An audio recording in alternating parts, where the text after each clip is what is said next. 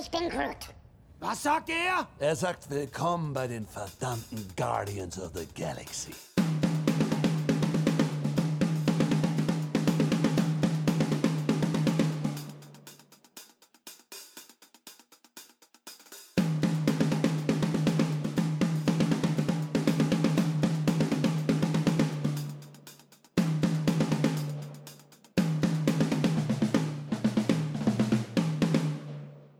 Hallo und herzlich willkommen zu einer neuen Ausgabe Krempelcast. Schön, dass ihr wieder eingeschaltet habt. Äh, sagt man eingeschaltet? Ich weiß es nicht, aber jemand, der das weiß, ist mein heutiger Gast. Das ist Nadine, die Expertin auf dem Gebiet für Podcasts. Hallihallo. Hallo. Habe ich dich jetzt gut vorgestellt, oder? Ja, absolut. Das ist mein Fachgebiet. Ich Genau. bin da seit Jahren spezialisiert. Wie geht's dir? Gut. Gut, dann hätten wir das geklärt. Vielen Dank. Ja. Schaltet auch das nächste Mal. an. Das ist auch so ein ganz, ganz übler Podcast-Gag, den ständig Leute machen, wo sie dann wirklich so nach drei Sätzen so, haha, das war's für heute, die Sendung. Aber irgendwie muss man reinkommen und vor allem sind wir ein bisschen eingerostet, weil es ist jetzt ganz schön lange her, dass Gekrempel gecastet wurde und es ist alles deine Schuld. Das äh, nehme ich voll auf meine Kappe. Es liegt an mir. Alles liegt an mir. Sehr gut. Das haben wir wunderbar so einstudiert. Nee, tatsächlich war es ein bisschen schwer, Termine zu finden. Das äh, größtenteils liegt aber bei mir. Aber du hast auch so ein bisschen Reise-Weltenbummlerei betrieben. Das äh, hat ein bisschen dazu geführt, dass du nicht verfügbar warst. Ja, aber da sieht man mal, wie lange wir tatsächlich nicht gesprochen haben, denn ich war im Februar verreist und wir haben jetzt Ende April. Ja, und siehst du? liegt äh, nicht an meinen Reisetätigkeiten, sondern es liegt vielmehr daran, dass du permanent bei Trailerschnack zu hören bist, Ja, das äh, ist äh, wohl wahr, dass ich da zu hören bin. Aber das äh, scheitert natürlich daran, ach, das ist alles äh, zu kompliziert. die interessiert eh keinen. Lass Genau. uns losreden. Wir haben einen geilen Film gesehen. Ach, Wir haben einen ge- geilen gespoilert.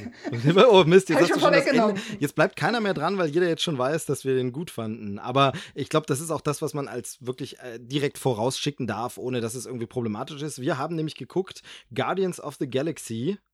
Volume 2. Super, du hast, es, nee, du, du hast es aber auch wieder so gesagt. Wieder, ne? Also erstens schön, dass du nicht. Teil 2 gesagt hast, aber du hast genau dieses, was ich auch mal sage. Man neigt dazu, immer ein Wort Englisch und eins Deutsch zu sagen. Wir, immer. haben, wir zwei haben schon mal drüber gesprochen im Podcast. Genau, Volume 2 ist es natürlich. Genau. Es ist nicht Volume 2. No. Ähm, was wäre denn das deutsche Gegenpart für Volume? Gibt's gar nicht. Teil, oder? Teil einfach nur? Hm, weiß ich auch nicht. L Lautstärke 2.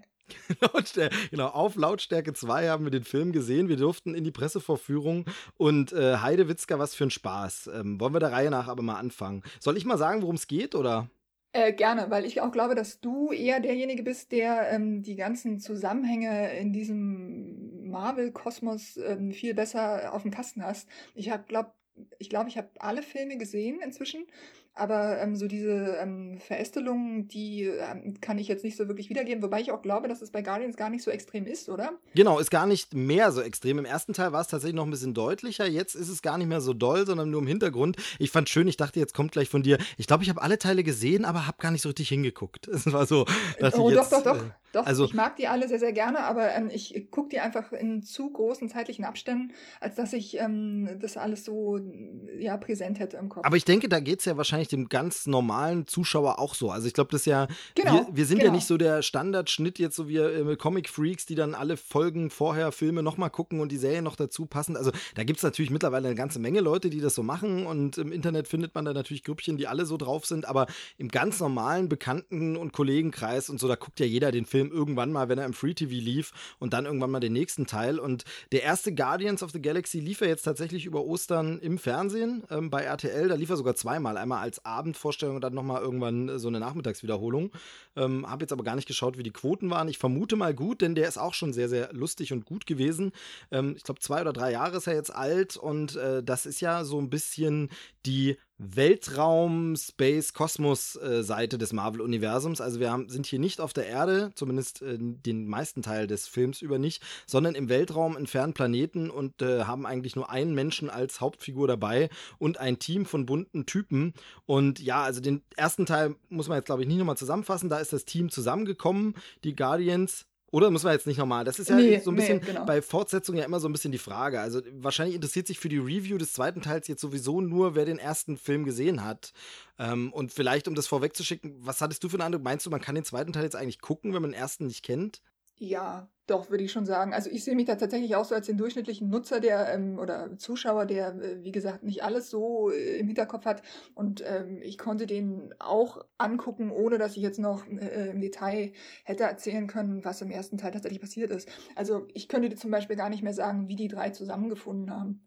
Ah, Äh, die, okay. äh, vier. Oh Gott, wie viele sind es denn überhaupt? Eins, zwei. Ja, diese äh, Mathematik, vier, diese vier, höhere vier Mathematik ist schwierig. Oh Gott, oh Und diesmal, diesmal wären es ja aber noch eine ganze Menge mehr. Also, weil diesmal kommen ja. noch Leute dazu, die erst gar nicht so wirklich dazugehörten und alles und so. Also, fangen wir mal der Reihe nach an. Und zwar äh, geht es in diesem Teil, und da dachte man erst, es wäre ein großer Spoiler, den der Trailer da vorwegnimmt, ist es aber gar nicht, weil tatsächlich das in den ersten Minütchen des Films sofort offenbart wird.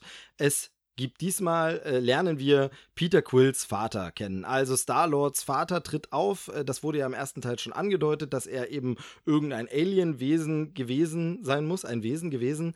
Ähm, und äh, ja, er eigentlich von der Erde abgeholt und zu ihm gebracht werden sollte, was dann aber die Ravager nie gemacht haben. Also ähm, hat er den Vater nie kennengelernt. Jetzt lernen wir ihn kennen. Der wird gespielt von Kurt Russell, der am Anfang sehr, sehr jung aussieht. Und ich finde, das ist schon mal das erste so Digitaleffekt, der richtig gut gelungen ist. Also mir hat es zumindest besser gefallen als der junge Robert Downey Jr. in Civil War. Da hatten sie ihn ja auch verjüngt. Wie fandst du es mit Kurt Russell? Ich war erstaunt, wie sie es hinbekommen haben, ja.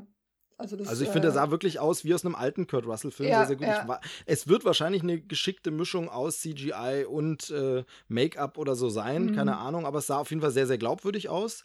Und ähm, wir erleben ihn halt, wie er mit äh, Peters äh, Mutter zusammen ist äh, und ähm, ja wohl ähm, eine schöne Zeit auf der Erde verbringt und sie sich da verlieben. Und da wissen wir dann gleich in den ersten Minuten, ah, das ist also der Vater. Und deshalb war eben dieser Auftritt im Trailer, wo man Kurt Russell sieht und er sagt, hey, ich bin übrigens dein Vater, gar kein Spoiler. Ähm, sondern der Film beginnt direkt danach äh, oder direkt damit und danach sehen wir dann, was Peter jetzt macht und er ist eben mit den Guardians unterwegs, um irgendwelche ja, Missionen zu bestreiten. Also er wird quasi, er ist so ein bisschen Weltenretter for Hire. Also die Guardians werden engagiert, wenn irgendwo gegen irgendwelche Space Monster zu kämpfen ist. Das machen sie dann auch sehr, sehr gut und sehr, sehr cool in einer Szene, die wirklich aber wunderbar ist, die wir aber jetzt nicht vorwegnehmen wollen. Aber das äh, ist schon mal ein sehr, sehr schöner Einstieg. Wir erleben also die Guardians mittendrin. Das hat mich ein bisschen erinnert an ähm, Age of Ultron, also den zweiten Avengers-Film, wo wir einfach das Team jetzt mal mitten in Action erleben. Ohne riesigen Aufbau, wie sie da hinkommen, sondern zack, bumm, es geht los. Hier ist also Action und wir sehen dieses Team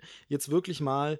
Und genau, und da wurden sie halt von äh, Außerirdischen quasi angeheuert, um äh, irgendwelche Energieeinheiten zu beschützen, aber, also das machen sie dann auch, aber danach, ähm, ja, machen sie sich die ein bisschen zum Feind, weil sie, weil, wer ist es nämlich? Es ist äh, Rocket, der äh, sich denkt, ach, da kann man noch was dazu verdienen und der klaut dann so ein paar Batterien Richtig. oder sowas. Richtig, genau. Und Rocket, muss man noch dazu sagen, wird dieses Mal auch wieder gesprochen von Bradley Cooper und es ist dieser, ja, was ist das eigentlich, ein Waschbär, ne? Es Also ist irgendwie so ein Rac- Raccoon. genetisch modifizierter Waschbär, genau. Ja, Ja, also man weiß immer nicht genau, ist es ein Waschbär, ist es ein Hybride, ist es irgendwie so, es ist auf jeden Fall ein sprechender, aufrechtgehender Waschbär, äh, knuffelig, aber er hat's faustig hinter den Ohren und ähm, genau, und deshalb, ähm, ja, ist das natürlich so ein bisschen äh, problematisch, weil sie jetzt äh, sich quasi daneben benehmen, in Ungnade fallen und verfolgt werden. Die Story ist da so ein bisschen holprig, erst mal reinzukommen, denn während sie gerade auf der Flucht quasi sind, jetzt, ähm, weil sie da was geklaut haben, taucht plötzlich Peters Vater auf und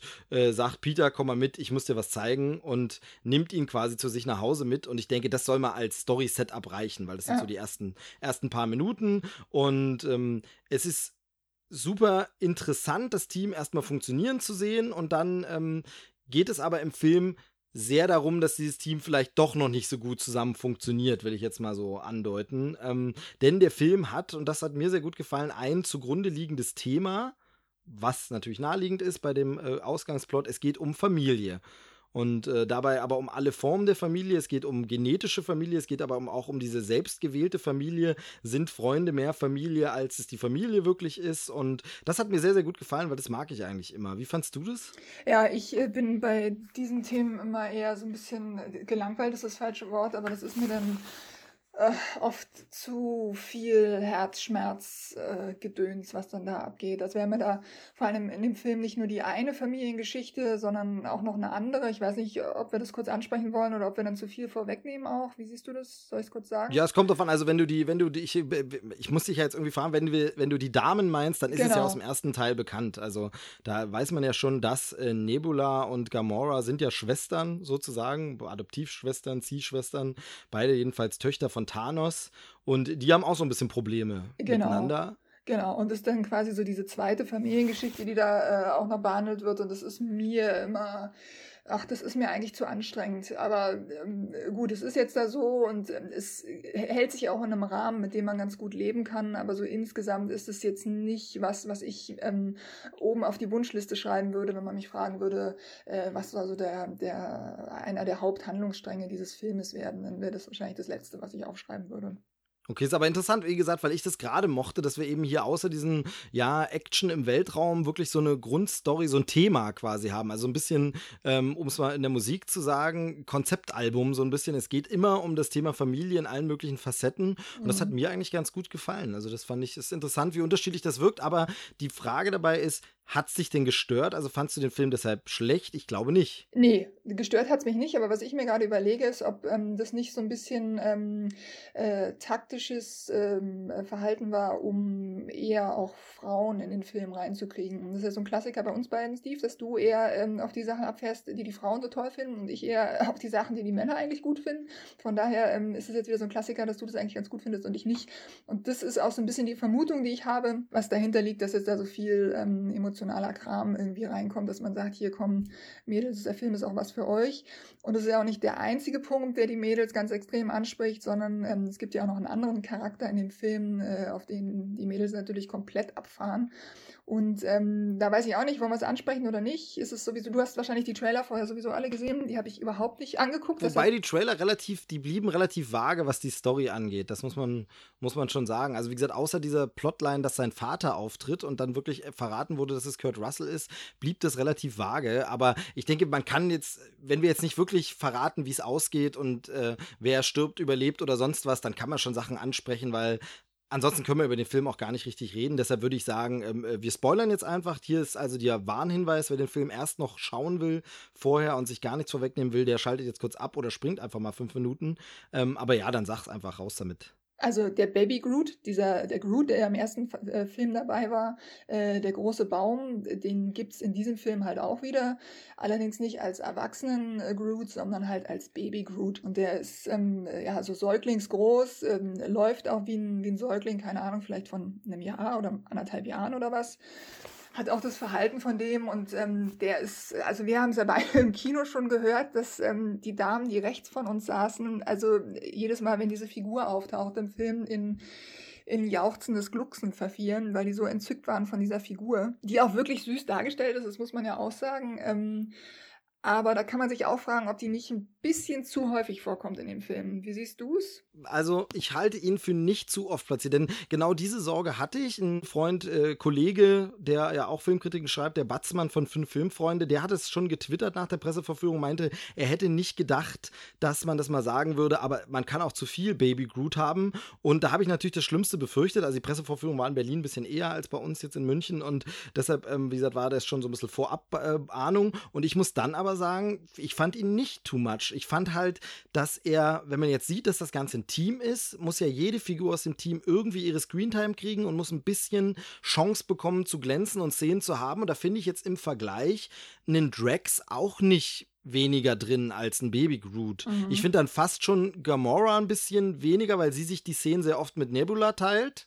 Ja, Aber stimmt. ich finde ansonsten eigentlich Drax hat genauso viele Sprüche und genauso das Szenen. Ich glaube nur, dass durch die Art, wie Groot eben ist, er ist jetzt gerade Baby Groot und tritt halt so auf, dass es einem dadurch stärker auffällt und sie mhm. deshalb die prägnanteren, die teilweise cooleren, teilweise alberneren, teilweise mehr Gag-Szenen halt sind, aber die Szenen sind vielleicht auffälliger als die von Drax. Ich würde aber sagen, das ist aber natürlich nur Bauchgefühl, wenn ich mit der Stoppuhr daneben sitze, hat Drax ungefähr den gleichen Screentime und, mhm. ähm, und äh, Peter erst recht und Rocket sowieso. Also von daher glaube ich, dass es gar nicht so viel ist, sondern er wirkt halt nur sehr stark und sehr prägnant und er wirkt natürlich schon ein bisschen kalkuliert. Also es gibt eine Szene, wo das äh, Raumschiff, ich weiß gar nicht, ob es in dem Fall noch die Milano ist oder sie schon am anderen Raumschiff sind, wegfliegt und Groot, Baby Groot, liegt so auf der Scheibe und mhm, guckt so genau. ins Weltall raus. Ja. Und da meinte Dominik, äh, unser Experte, äh, mein Kumpel, der saß ja zu meiner Rechten und der meinte an der Stelle nur, wow, das Ding wird sich besser verkaufen als der Garfield an den Autoscheiben. Und wir alle erinnern uns,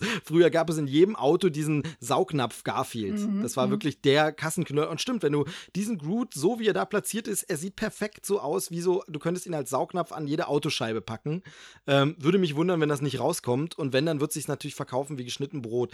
Und deshalb wirkt Baby Groot natürlich teilweise schon ein bisschen gewollt, so von wegen, ja, den machen wir jetzt, den vergolden wir jetzt so richtig. Mhm. Gleichzeitig gehört er aber auch rein und es, ich hätte es auch schade gefunden, wenn eben so eine wichtige Figur wie Groot, und das war sie einfach im ersten Teil, war er schon sehr, sehr wichtig, wenn die jetzt nur, weil er gerade Baby Groot ist und man Angst hat, dass er ein bisschen zu lustig dann ist, wenn man ihn dann weniger rausgenommen hätte und man sich die Hälfte des Films gefragt hätte, ja, wo ist der eigentlich gerade? Was macht der mhm. eigentlich? Wieso ist der jetzt nicht dabei? Also schwierig. Ich finde, es war schwierig und ich finde gleichzeitig ein was, was den Film auszeichnet, ist, man hat immer das Gefühl, dass hier ist hier gibt es eine große Liebe für die Figuren. Also alle Figuren sind schön erzählt, alle Figuren bekommen eine einigermaßen gute Beachtung. Klar, Peter ist ein bisschen mehr im Vordergrund vielleicht, aber ansonsten bekommen alle sehr, sehr viel Raum, sehr, sehr viel Beachtung, sind toll geschrieben und nie unlogisch. Und da habe ich das Gefühl, ich glaube, Groot ist auch eine Herzensangelegenheit vom Regisseur. Ich glaube, der mag den einfach auch. Und ganz ehrlich, wenn man mit der Figur ein bisschen spielen dürfte, dann würde man die auch viel einbauen und ihr coole Szenen geben, oder? Mhm. Ich glaube, ich würde sogar mit dir spielen, wenn ich die als Stoffpuppe zu Hause hätte. So ja, ja, das sowieso.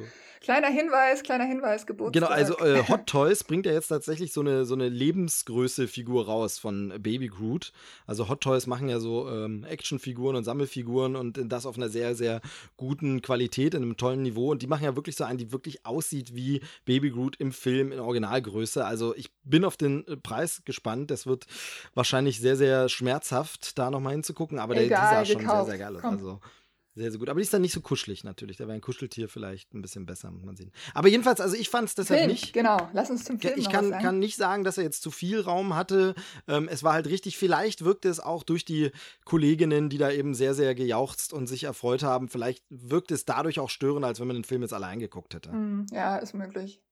Ja. Also, er hat mich jetzt auf jeden Fall nicht rausgerissen und ich fand es auch nie zu albern. Natürlich war es manchmal lustig, also gerade wenn man an die Gefängnisausbruchsszene äh, denkt, da, also Gefängnis, aber diese so ein bisschen, mich erinnert es ein bisschen an Fluch der Karibik, wenn der Hund den Schlüssel holen soll. Ähm, die Szene, die war natürlich an der Grenze, aber sie war schon immer noch gut. Also es war schon so, ich habe schon meinen Spaß damit gehabt. Also das, ähm, muss man sagen, er war nicht too much. Aber ich verstehe, wenn man da so Vorbehalte hat und die Figur gar nicht mag, aber er gehört halt einfach dazu. Ja. Genau. Ansonsten, äh, wie schon gesagt, also ich finde, die Figuren sind alle irgendwie toll ausgearbeitet, auch vor allem toll weiterentwickelt. Das geht vor allem um die Nebenfiguren. Also ich finde ähm, äh, Nebula sehr, sehr, sehr gut. Also ich finde, da kann auch Karen Gillen noch mal hinter der Maske ein bisschen mehr zeigen als im ersten Teil. Also ich finde diese innere Zerrissenheit und Wut auf den Vater und die Schwester und so, das kommt schon sehr, sehr gut raus. Ich finde, das hat sie sehr, sehr gut gespielt. Und ähm, wer mir sehr gefallen hat, ist äh, Michael Rooker als äh, Yondu der mhm, ja mhm. wirklich nochmal sensationell aus der Rolle was rausholt. Der war ja so ein bisschen ambivalent im ersten Teil. Ist er jetzt böse, ist er gut, mag er Peter oder nicht? Und hier haben wir nochmal das Thema Familie, ohne zu viel verraten zu wollen, aber der holt da schon nochmal sehr viel Emotionalität raus und gleichzeitig aber auch eine coole Sau. Was meinst du jetzt mit coole Sau? Na, wie er einfach, also äh, das kann man auch kurz vorwegnehmen, diese eine Szene, wo er mit seinem komischen Pfeifstab da, diesen ja, Zauberstab, schon, den er durch Pfeifen, ja. wie es, also wie er, also ich meine natürlich, das ist ja durch Computereffekte und so gemacht, aber wie er das auch spielt mit einer, äh, einfach so eine geile Attitüde von wegen, Leute, ihr könnt mir gar nicht, solange mhm. ich hier mhm. meinen Stock habe und pfeifen kann.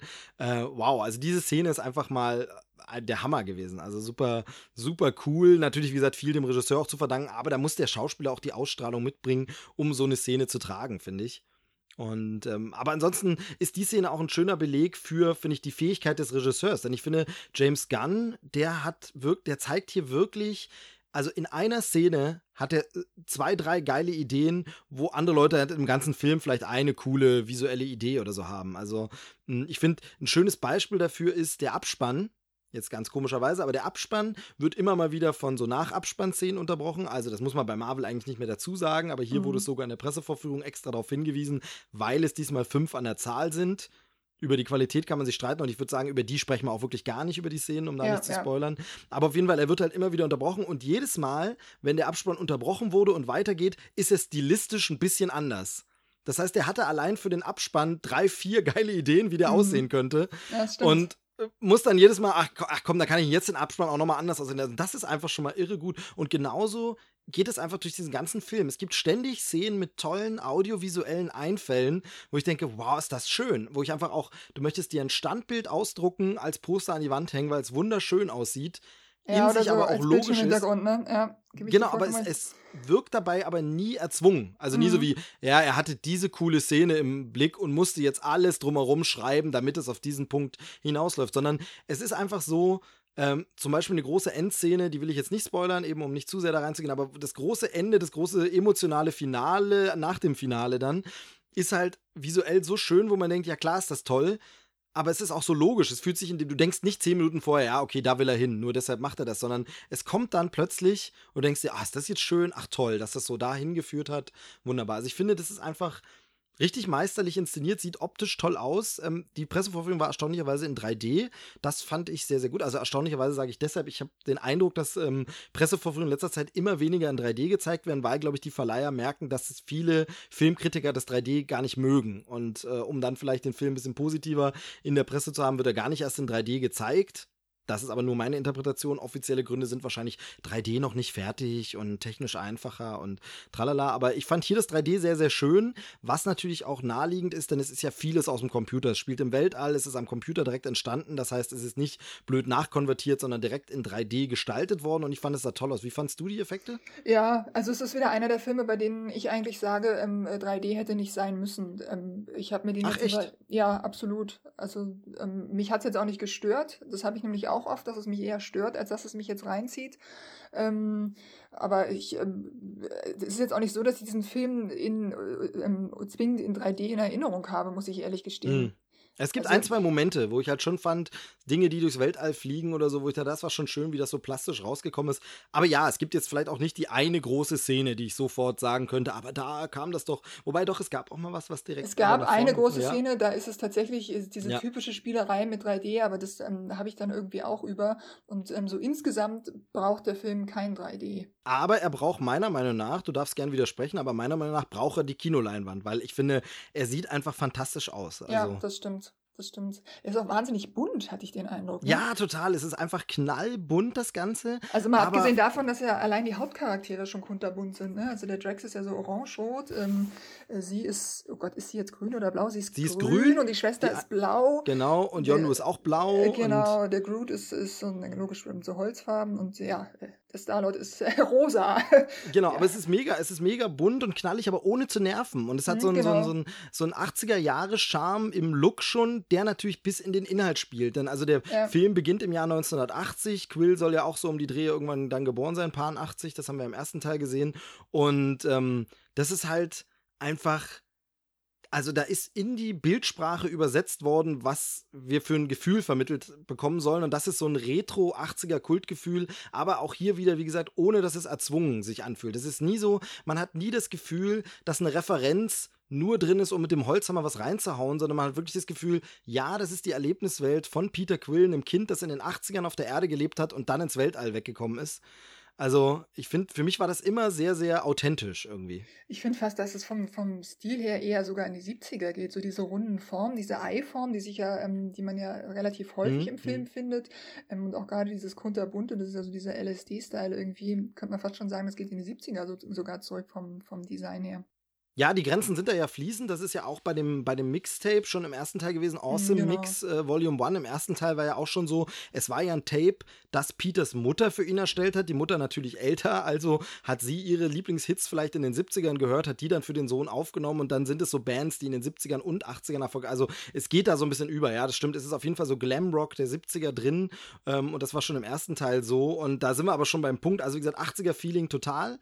Ähm, das hat man ja in der Besetzung, da ist ein Kurt Russell plötzlich wieder dabei, da ist noch ein anderer Darsteller dabei. Ich dachte, man könnte offen drüber reden, Nee. habe aber von anderen Leuten erfahren, dass sie nicht wussten, dass er dabei ist und deshalb sage ich es lieber nicht. Ich wusste Also es ich auch hatte nicht, aber ich wusste Genau, ich hatte es vorher wirklich bei, als der Film noch gar nicht gedreht war, so bei Pressegesprächen, ja, und so und so ist auch dabei und das ist ja das und also, also wenn ich jetzt mehr sagen würde, würde es schon zu viel verraten. Aber ähm, ich dachte, deshalb ist es allen klar, dass er mitspielt. Man weiß nur nicht, wen oder was derjenige spielt. Aber da das viele jetzt nicht wussten, die jetzt mit waren, auch Pressekollegen, ähm, da habe ich mir gesagt, gut, dann verraten wir das jetzt nicht. Aber es ist auf jeden Fall noch mal so, oder sagen wir so, es sind eigentlich sind sogar noch mal zwei so 80er Jahre Leute dabei, ne? Ja, und zwar ein echter Lacher. Also ich habe Genau. gelacht, ich wusste es gar nicht, ich, hab- ich gucke äh, ja auch ganz bewusst überhaupt keine Trailer vorab ähm, und versuche da so unbedarft wie möglich reinzugehen. Und von daher war das für mich tatsächlich eine ähm, ja, große Überraschung und es hat äh, mich sehr zum Lachen gebracht, weil es echt. Ja, aber auch da, ohne dass es plump und albern wirkt, ne? Ja, also das ja, finde ich halt, das ist so, weil es auch genau die richtige Länge hat. Es Ja. ist halt wirklich so, du sagst, kurz, gut, zack, passt und, Und gehört weg. in diese Welt und passt. Ja, und weg. Und, und genau. nicht, also andere Filme hätten es halt ausgewalzt, hätten daraus eine zehnminütige Nummer gemacht. Ja, einfach. ja. Und die dann So. wahrscheinlich eher nur peinlich geworden wäre und man sich gew- gewünscht hätte, dass sie so kurz gewesen wäre, wie sie jetzt ist. Also ja, Genau. alles richtig gemacht. Genau, und da geht es ja nicht nur um einen äh, physischen Gastauftritt, sondern da gibt es ja auch noch, also einen physischen, das war jetzt falsch, aber einen menschlichen Gastauftritt. Es gibt ja auch noch so eine Kultfigur, die auftaucht, die, ich will es jetzt gar nicht, aber egal, die Leute, die es dann gesehen haben, wissen, wissen was ich meine. Da gibt es jedenfalls noch so eine Kultfigur, die mal kurz auftaucht, wo du auch ganz kurz sagst, ach, wie cool, natürlich würde das passen in der Welt von, von Peter und ähm, von daher, also sehr, sehr cool gemacht und zieht sich weiter, diese Coolness, die irgendwie nie gezwungen wirkt, in die Musik natürlich rein. Und ich denke, die Musik muss man hier besonders nochmal rausstellen. Die ersten Songs gab es ja da schon im Trailer. Jetzt hast du gesagt, du hast die Trailer nicht gesehen, aber tatsächlich war es hier mal wieder so, dass die Songs, die in den Trailern verwendet wurden, jetzt auch im Film gelandet sind. Und das sind schon wirklich geile Nummern. Also.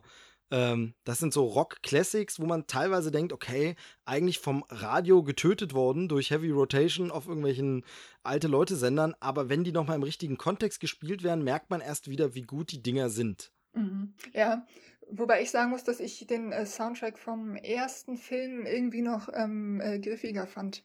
Den, Mhm. äh, da hat mich noch mehr, der hat mich noch mehr gepackt als jetzt bei dem. Also der jetzt vom aktuellen Film ist auch äh, wieder richtig gut und ähm, man freut sich eigentlich immer, wenn Musik kommt, weil man irgendwie immer ähm, ja sich vielleicht sogar wiederfindet in diesen Liedern, weil man die halt vor Jahren, ähm, ja wie du sagst, permanent fast gehört hat.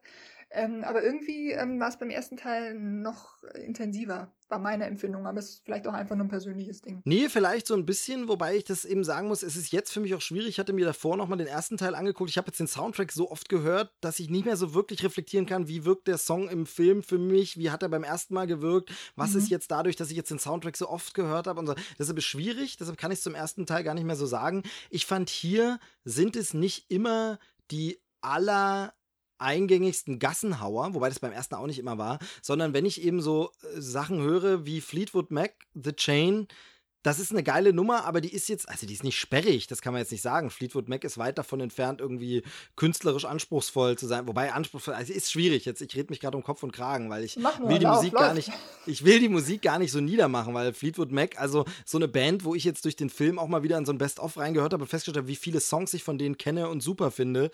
Ähm, eventuell dann teilweise auch in Coverversionen, aber wo mir gar nicht so bewusst war, dass es Fleetwood Mac ist. Ich kenne den Namen, ich kenne natürlich Namen wie äh, Lindsay Buckingham und Stevie Nicks und so, aber immer nur so am Rande. Also ich habe keine Platte von denen oder so. Und jedenfalls The Chain ist jetzt nicht so ein, das ist nicht sofort eine Nummer, die du gleich danach mitsummst. Mhm. Aber die ist halt super gut geschrieben, passt hier wunderbar rein, wirkte im Trailer toll, ist einfach auch sehr filmisch, finde ich, in manchen Sachen. Und ich, also man merkt, dass James Gunn einfach auch Ahnung von Musik hat. Mhm. Also das finde ich schon äh, sehr, sehr gut. Witzig fand ich äh, George Harrison, ähm, George Harrison mit diesem äh, Oh Lord oder wie das Ding heißt. Ah, ja, stimmt, Ähm, richtig. Ja, ja, ja. Genau, das ist zum Beispiel so ein eigentlich im Radio tot. Kann man nicht mehr hören, nicht mehr ertragen. Aber hier in der Szene, wie es eingesetzt ist, passt es. Also ich hatte ein Schmunzeln im Gesicht, weil ich einfach dachte, ja, klar, sehr, sehr cool. Sehr, sehr gute Szene, wo das verwendet wird. Ähm, sehr, sehr gut. Ich finde aber, also willst du jetzt zu, dem, zu den Band-Songs noch was sagen? Ich glaube, wir müssen langsam zum Schluss kommen, oder? Wir sind schon ganz schön lang und wir haben ja noch so viel anderes zu besprechen. Du, Aber ich will ist dir ja auch alles- unmöglich das, das Wort abschneiden. Nee, genau, ich wollte nur, wenn du jetzt zu den Bands nicht sagst, würde ich ganz kurz Nee. noch sagen, Mhm. auch richtig toll ist der Score. Also Tyler Bates ist ja immer so ein bisschen so ein unterm Radar Filmkomponist, der sehr oft einfach so auch schon Auftragsarbeiten ziemlich viel macht und so und man nicht so im Auge hat, aber ab und zu auch ein paar richtig gute Sachen macht. Also in Watchmen hat er ein paar tolle Melodien eingebracht, ähm, hat den ersten Guardians-Film gemacht, da ist sehr, sehr schön auch dieses ganze Ende, wenn es dann um den Infinity-Stein geht. Und hier sind auch ein paar so schöne Stücke dabei. Also ähm, zum Beispiel mal reinhören in das Stück Dead aus dem Score-Soundtrack von Guardians of the Galaxy Volume 2. Äh, sehr, sehr schön, sehr, sehr kompon äh, gut komponiert. Und da habe ich was Interessantes gelesen vom Regisseur. Das will ich nur noch als Anekdote dazugeben und dann, äh, wie du schon sagst, können wir es gerne abhaken. Äh, interessanterweise ist es wohl so, dass der die Musik komponiert nach dem Drehbuch mhm. und dann die am Set beim Drehen schon diese Musik hören, teilweise mit irgendwelchen Ohrsteckern im Ohr, damit sie halt noch reden und spielen können, aber um in diese Stimmung zu kommen. Also meistens ist ja so, es gibt einen Rohschnitt und anhand des Rohschnitts oder so, während der es noch fertig gemacht wird und Effekte komponiert der mhm. ähm, ja, Filmkomponist und hier ist es so, so wirklich am Drehbuch wird vorher alles schon gemacht an Musik und die Musik ist beim Dreh schon mit dabei. Das fand ich irgendwie interessant. Interessant, ja. Definitiv ja, also, interessant. Wusste ich auch nicht. Genau, und ähm, jedenfalls, ich fand die auch super toll. Ich bin so ein bisschen enttäuscht, bisher ist nirgends bei irgendeinem Versandhandel gelistet. Es gab vom ersten Teil so einen Kombipack, also so eine Deluxe Edition, wo man diesen Band-Soundtrack und den Score zusammen hatte. Diesmal gibt es das irgendwie beides nur einzeln, bisher zumindest. Und jetzt ist natürlich so die Frage, was kauft man sich? Wobei man sagen muss, dass man den ersten, diesen Band-Soundtrack im Grunde wahrscheinlich, wenn man so alte Bestände bei sich durchgeht zu Hause, die Lieder alle schon mal irgendwo auf so einer äh, Greatest Rock Hits oder so drauf hat oder eben einfach mittlerweile bei Spotify oder so findet. Also vielleicht muss man es auch nicht kaufen, aber ich finde es dann auch schön, weil das Cover-Artwork natürlich wieder schön gemacht ist, wie das Awesome Mix und so. Und ich verliere mich gerade ein bisschen in der Musik, aber ich finde die einfach toll. Also Soundtrack wird gekauft. Ähm, fand ich richtig gut und trägt zum Film bei. Also rundum finde ich einfach ein super gelungener Film. Also richtig gut packend, lustig, kreativ, audiovisuell eine Granate und man denkt einfach, so geht Unterhaltungskino. Marvel zeigt hier mal wieder die Messlatte so kann man heutzutage Unterhaltungskino machen, mit ein bisschen Botschaft, ohne dass es zu kitschig wird, wie ich finde. Dann unterhaltsam, spannend Action, State of the Art und äh, einfach was ganz anderes als zum Beispiel in Transformers. Äh, ja. Okay, ich merke, du hast nichts mehr hinzuzufügen. Nee, also noch, du, äh, mögen Sie jetzt widersprechen oder für immer schweigen, wie man so Ich schön möchte sagt? für immer schweigen. Ich finde, das Okay, ist ein extrem kurzweiliger Film, den man sich äh, sehr, sehr gut angucken kann. Äh, aufgrund der eben dargelegten Gründe. Also ich habe mega Bock, ihn nochmal zu gucken und werde versuchen, jetzt irgendwann im Kino dann nochmal anzuschauen. Mal sehen, wie es dann in der deutschen Fassung so ist. Aber freue mich auf jeden Fall drauf, den nochmal zu gucken, weil hat Spaß gemacht. Ja. Gerne wieder. Ja. Also und es ist vor allem, ähm, weil wir das ein bisschen immer nicht auf. beklagen, dass diese Marvel-Formel so reinkommt. Wir haben halt hier wirklich wieder, wie schon der erste Guardians of the Galaxy, es ist halt was anderes. Du hast nicht diesen einen Superhelden, du hast nicht diese Standardgeschichte, die wir nun wirklich mit Doctor Strange, mit Ant-Man, mit Iron Man wirklich zigmal durch hatten, sondern was anderes. Und es macht Vorfreude auf Thor. Thor Ragnarok, den dritten Teil. Da gibt es auch schon so ein paar Querverweise, die ich jetzt aber nicht verraten will, aber wo man auch schon so merkt, ah, okay, da entsteht eine Connection. Und das ist das, womit wir eingangs begonnen haben, was du gesagt hast, diese Verbindung besser. Hier gibt es sonst tatsächlich nicht so viel Verbindung zu den anderen Marvel-Filmen. Also da ist eigentlich, muss man die gar nicht gesehen haben, die anderen Marvel-Filme. Vielleicht den ersten Guardians. Ja, aber muss man auch nicht, hatten wir jetzt auch schon gesagt. Genau. Ne? genau. Gut, also absolute Empfehlung für Guardians of the Galaxy Volume 2. Wobei man sich natürlich immer fragen muss, muss man das noch empfehlen? Wird sowieso ein Hit. Bin ich mir sicher. Wird es? Wahrscheinlich schon, ja. Die Ja, Pause ich war bin, ein bisschen. Als du gerade gesagt hast, wird sowieso ein Hit, bin ich sofort bei Die Schöne und das Biest gelandet. Ähm, aber da wollen wir eigentlich nachher noch, wollte ich nachher noch kurz zwei Sätze zu sagen. Aber kann ich jetzt auch gleich machen, wenn es gerade so passt. Ja, dann Ähm, macht es doch. Das ist ja auch ein Hit, also den gucken ja irgendwie alle und ähm, ich mag die Original, äh, die, das Original ist ja Quatsch, aber die Zeichentrick-Version sehr, sehr gerne von dem Film und habe mir dann jetzt ähm, an Ostern mit meiner Nichte und meinem Nichterich ähm, den Film angeguckt und bin eingeschlafen, weil er mich so wenig verzaubert hat. Das war wirklich tragisch. Also ähm, das, äh, geärgert habe ich mich auch nicht drüber, dafür war es mir jetzt auch ähm, nicht wichtig genug irgendwo, ähm, aber ich finde, da haben sie irgendwie ähm, eine Chance vertan.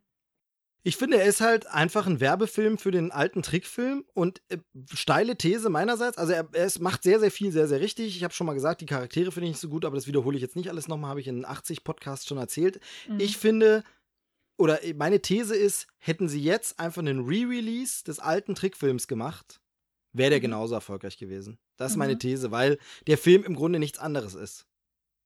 Der ist, ja, oh Gott, jetzt können wir auch wieder ewig darüber reden. Der ist, äh, das Problem sehe ich daran, dass der Film mehr, also versucht mehr zu sein als der alte. Und genau daran krankt er dann auch. Also diese zusätzliche Geschichte dann, dass die, dass die, äh, der Verbleib der Mutter dann aufgeklärt wird, da haben wir auch wieder das gleiche Thema, geht es dann wieder um Familie und um äh, ähm, große Tragik und so weiter. Das möchte ich einfach alles gar nicht sehen. Also das, ich finde, es hat aber nicht gestört. Also mich haben dann ganz andere schon, Sachen gestört. Also doch mich schon. Es hat dann auch so eine Länge gehabt, dieses ganze Namen und nahm kein Ende. Und äh, ich habe nur gestaunt, dass da ähm, die beiden Zwerge, mit denen ich da war, ähm, äh, da trotzdem so begeistert dabei waren. Also vielleicht bin ich auch die falsche Zielgruppe, ich weiß es nicht, aber ähm, ja, aber wenn du den alten mochtest, dann bist du schon eigentlich die Zielgruppe, das schon. Also deshalb, dann, dann kannst du ja zumindest auch mit den Songs und was an. Ich fand halt, mich haben halt die Figuren nicht berührt. Also alle, alle Figuren, die aus dem Computer kamen, haben mich halt null berührt und das war halt das ist bei den Zeichnungen, bei, ich meine, bei einem gezeichneten Kerzenständer besser gelungen mhm. als bei einem computeranimierten und das will schon was heißen. Also, ja, ja, das ist halt so, so, ich fand alle menschlichen Darsteller super, haben mich überzeugt, fand ich gut, aber alle computeranimierten Figuren haben eine Distanz geschaffen, die dazu geführt hat, dass mich der Film nicht richtig erreicht hat, der sonst, wenn ich mir alles andere einfach mal so analytisch angucke, eigentlich alles richtig gemacht hat. Mhm. Aber naja, gut, haben wir den auch nochmal angesprochen. Genau. Ähm, aber Disney ist auf jeden Fall gerade so wirklich ein bisschen dominierend. Also, dass der so ein Mega-Hit wird, der ähm, Schön das Biest hätte ich ja auch nicht gedacht. Jetzt, wie gesagt, gucken wir mal, wie Guardians sich dann entwickelt. Diese Woche startet er im Kino. Ähm, in den USA dauert es, glaube ich, sogar noch eine Woche länger. Und Ach, dann kommen ja von Disney noch einige, einige fette Blockbuster dieses Jahr. Also eben unter anderem ist der Tor noch mal dabei aus dem Marvel-Universum. Und äh, wie gesagt, da sind wir dann schon in der Richtung. Aber es gibt nicht nur Kino. Ich versuche jetzt gerade krampfhaft irgendwie eine Überleitung. Ja, ich merke ähm, das. Es, wird dir äh, gelingen. Genau, ich, das Schöne ist, dass ich jetzt darauf hingewiesen habe, dann wird sie noch natürlicher. Ja. Ähm, aber Kino ist natürlich nur was für stinkende, faule Säcke. Anspruchsvolle, ordentliche Menschen lesen lieber ein gutes Buch. Stinkend und faul zu Hause auf der Couch. Richtig. genau, richtig. Denn man muss nicht duschen, um Bücher zu lesen, denn Ach. man muss nicht in die Öffentlichkeit. Man kann sie zu Hause. Ich bin ja übrigens ungeduscht bei diesem Podcast. Ne? Steve, ne? das möchte niemand wissen, aber jeder möchte wissen, welche Bücher ich jetzt bespreche. Unbedingt. Ach so. Ich wollte jetzt nur noch mal kurz darauf und eigentlich ein bisschen Mitleid erheischen, dass Nein. heute mein, mein Wasser kalt geblieben niemand ist. Niemand möchte, dass ich nicht duschen konnte. Eiskaltes Wasser, ja. Eiskaltes Wasser am Montagmorgen. Furchtbar. Wie geht doch das, das eine Lied? Eiskaltes Wasser über meinen Körper. Kaltes, klares Wasser. Kaltes, klares Wasser, danke, Körper. danke. Kaltes, klares Wasser. Ja, was hast du denn gelesen? Ich habe ähm, ein Buch gelesen und zwar von Marc Ellsberg. Sprich mal, ich muss mal was trinken nebenbei. Bitte. Und zwar ist äh, Marc Ellsberg Österreicher und äh, heißt eigentlich Markus Raffelsberger und ähm, unter seinem echten Namen hat er auch schon vier Bücher verfasst, die habe ich alle komplett nicht gelesen. Aber unter seinem Pseudonym ähm, hat er auch drei Bücher jetzt inzwischen schon geschrieben und die habe ich alle drei gelesen. Das ist ähm, zum einen Blackout, das ähm, befasst sich mit der Frage beziehungsweise mit den Folgen, die es haben würde, wenn ähm, eine Stadt oder auch ein ganzes Land ähm, von heute auf morgen komplett auf Strom verzichten müsste. Davon habe ich sogar gehört. Also ganz kurz, ja. Ähm, der ja. Autorname sagte mir jetzt nichts, aber dieses Blackout-Buch, ich erinnere mich sogar ans Cover. Das ist, glaube ich, so ein Ausknopf, ne? Dieses, genau. äh, dieser Ausschalterknopf. Genau. Und äh, genau, dieses Buch wurde, glaube ich, sehr groß diskutiert, weil es so ein bisschen, korrigiere mich, aber so ein bisschen wie bei Frank Schätzing, sehr realistisch ist. Also ja. sehr im Sinne von wissenschaftlich recherchiert, wie wäre das wirklich genau. so und genau. ähm, dann eben nicht nur der reine Thriller. Genau, und das ist auch so der rote Faden, der sich ähm, durch die drei Bücher, die ich ähm, jetzt ganz kurz ansprechen werde, ähm, von Mark Ellsberg, äh, der sich da durchzieht. Das ist alles ähm, extrem nah an der Realität und das ist auch das, was ähm, einen so in den Bann zieht bei seinen Büchern. Also bei Blackout geht es, wie gesagt, um diese Stromgeschichte ähm, und äh, da sieht man halt äh, sehr realistisch beschrieben, dass halt durch das Fehlen von der Energie nicht nur Kriminalität Tür und Tor geöffnet wird, sondern es geht halt auch wirklich sehr, sehr schnell um Leben und Tod. Also alleine, wenn man sich überlegt, ähm, äh, was in Krankenhäusern los ist. Also die haben natürlich alle ihre Notstromeinrichtungen, aber die halten ähm, das Leben im Wortsinn natürlich auch nicht ewig am Laufen. Und es ist ähm, wirklich hochspannend geschrieben und ein packendes Buch, was ich ähm, ja absolut empfehlen kann. Das andere Buch von Mark Ellsberg, was ich gelesen habe, heißt Zero. Von dem könntest du vielleicht auch schon was gehört haben. Ähm, ich glaube tatsächlich, dass ich das dann nur so noch gehört habe als vom Autor von Blackout. Kommt jetzt. Also so, da weiß ich gar nicht mehr, worum es geht. Ich weiß gar nicht, ob es wirklich das zweite ist oder ob Zero nicht das erste war. Das müsste ich jetzt, das könntest du vielleicht mal ganz kurz nachrecherchieren. Das kann ich, äh, äh das kann ich, äh, das mache ich, ja genau. Mach mal, ja, ich recherchiere. Während ich erzähle. Und zwar zu Zero hatte ich damals geschrieben auf Twitter, ähm, Zitat, Buchtipp für Social Media Nutzer, Selbstoptimierer, Big Data Fütterer und Kritiker. Zero von Ellsberg ist die quasi Neuauflage von 1984. Lesen, Ausrufezeichen, Zitat Ende. Und ähm, dieses Buch handelt davon, wie der Tweet schon äh, verrät, ähm, was passieren kann, wenn die ganzen Datenspuren, die wir so tagtäglich im Netz hinterlassen, gegen uns verwendet werden würden. Allerdings ohne dieses ja heute so moderne Geheule, na, meine Daten, meine Daten, äh, was wird damit alles passieren, sondern ähm, das ist ein absolut unhysterischer, falls es dieses Wort gibt, ein absolut unhysterischer, ähm, realer Blick auf das, was wirklich passieren würde und ähm, wie das unseren Alltag auch beeinflussen würde. Auch das ist ein wirklich gutes Buch, ähm, was ähm, ja, ich eigentlich ohne Vorbehalte empfehlen kann. Also sind beide relativ dick, ähm, aber lesen sich unheimlich schnell weg, wenn man einfach ähm, total im Thema ist. Das dritte Buch. Ähm, Moment, Moment. Bitte? Wir haben ganz kurz aus der Faktenredaktion eine Wortmeldung. Ja, und zwar haben wir hier gecheckt, also Blackout ist von 2012 und Zero von 2014. 14. Ja, okay. Also und Helix so ist es ist von 2016. 16. Der Mann braucht immer zwei Jahre. Genau, wie eine gute Band. Genau, aber jetzt habe ich dir, glaube ich, in den Titel gequatscht, also sag's nochmal an. Nee, ich habe es noch gar nicht gesagt. Das dritte Buch, äh, über das ich sprechen möchte, ist Helix, also das neueste Buch von Mark Ellsberg. Und ähm, das ist tatsächlich das Erste, was mich nicht komplett begeistert hat, leider.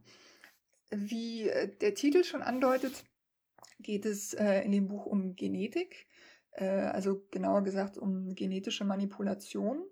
Allerdings nicht äh, bei Tieren und Pflanzen, sondern eben auch an Menschen. Und aufgezogen wird die ganze Geschichte an einem Paar, das unbedingt ein Kind möchte. Das äh, klappt bei den beiden aber auf natürliche Weise nicht. Und ähm, eines Tages bekommt dieses Paar vom, äh, von ihrem behandelten Arzt, der eine künstliche Befruchtung durchführen soll bei den beiden, beziehungsweise bei der Frau vielmehr, ähm, dieser Arzt macht den beiden das Angebot, äh, ein besonderes Kind zu bekommen. Also dieses besondere Kind ist der Begriff, der im Buch dann auch immer wieder auftaucht. Und äh, dieses besondere Kind ist also ein gentechnisch manipuliertes Kind. Und die haben natürlich so ein paar Gewissensbisse am Anfang, entscheiden sich dann aber dafür und werden dann auch an einem, äh, mit anderen Paaren zusammen an einen äh, geheimen Ort geflogen, an dem sie dann dieses Wunderkind oder dieses besondere Wunschkind ähm, konfigurieren können tatsächlich, also quasi so, wie man sich ein Auto bestellen könnte. Und äh, dort soll dieses Kind auch eingepflanzt werden. Und an diesem Ort, an den die geflogen werden, ähm, leben auch schon so ein paar äh, besondere Kinder. Die sind natürlich alle nicht nur optisch komplett perfekt und auch unfassbar schlau, sondern die sind auch körperlich ähm, den normalen Menschen ähm, enorm überlegen. Also die sind quasi zu übermenschlichem fähig. Ähm, das Buch ist relativ dick, das heißt, da hört die Geschichte noch nicht auf, sondern es läuft natürlich etwas schief. Und zwar sind die besonderen Kinder nicht so ganz einverstanden mit den Plänen, die für sie äh, entwickelt wurden. Und äh, diese Kinder entwickeln also dann ihre eigenen Vorstellungen von dem, wie es dann weitergehen soll mit sich.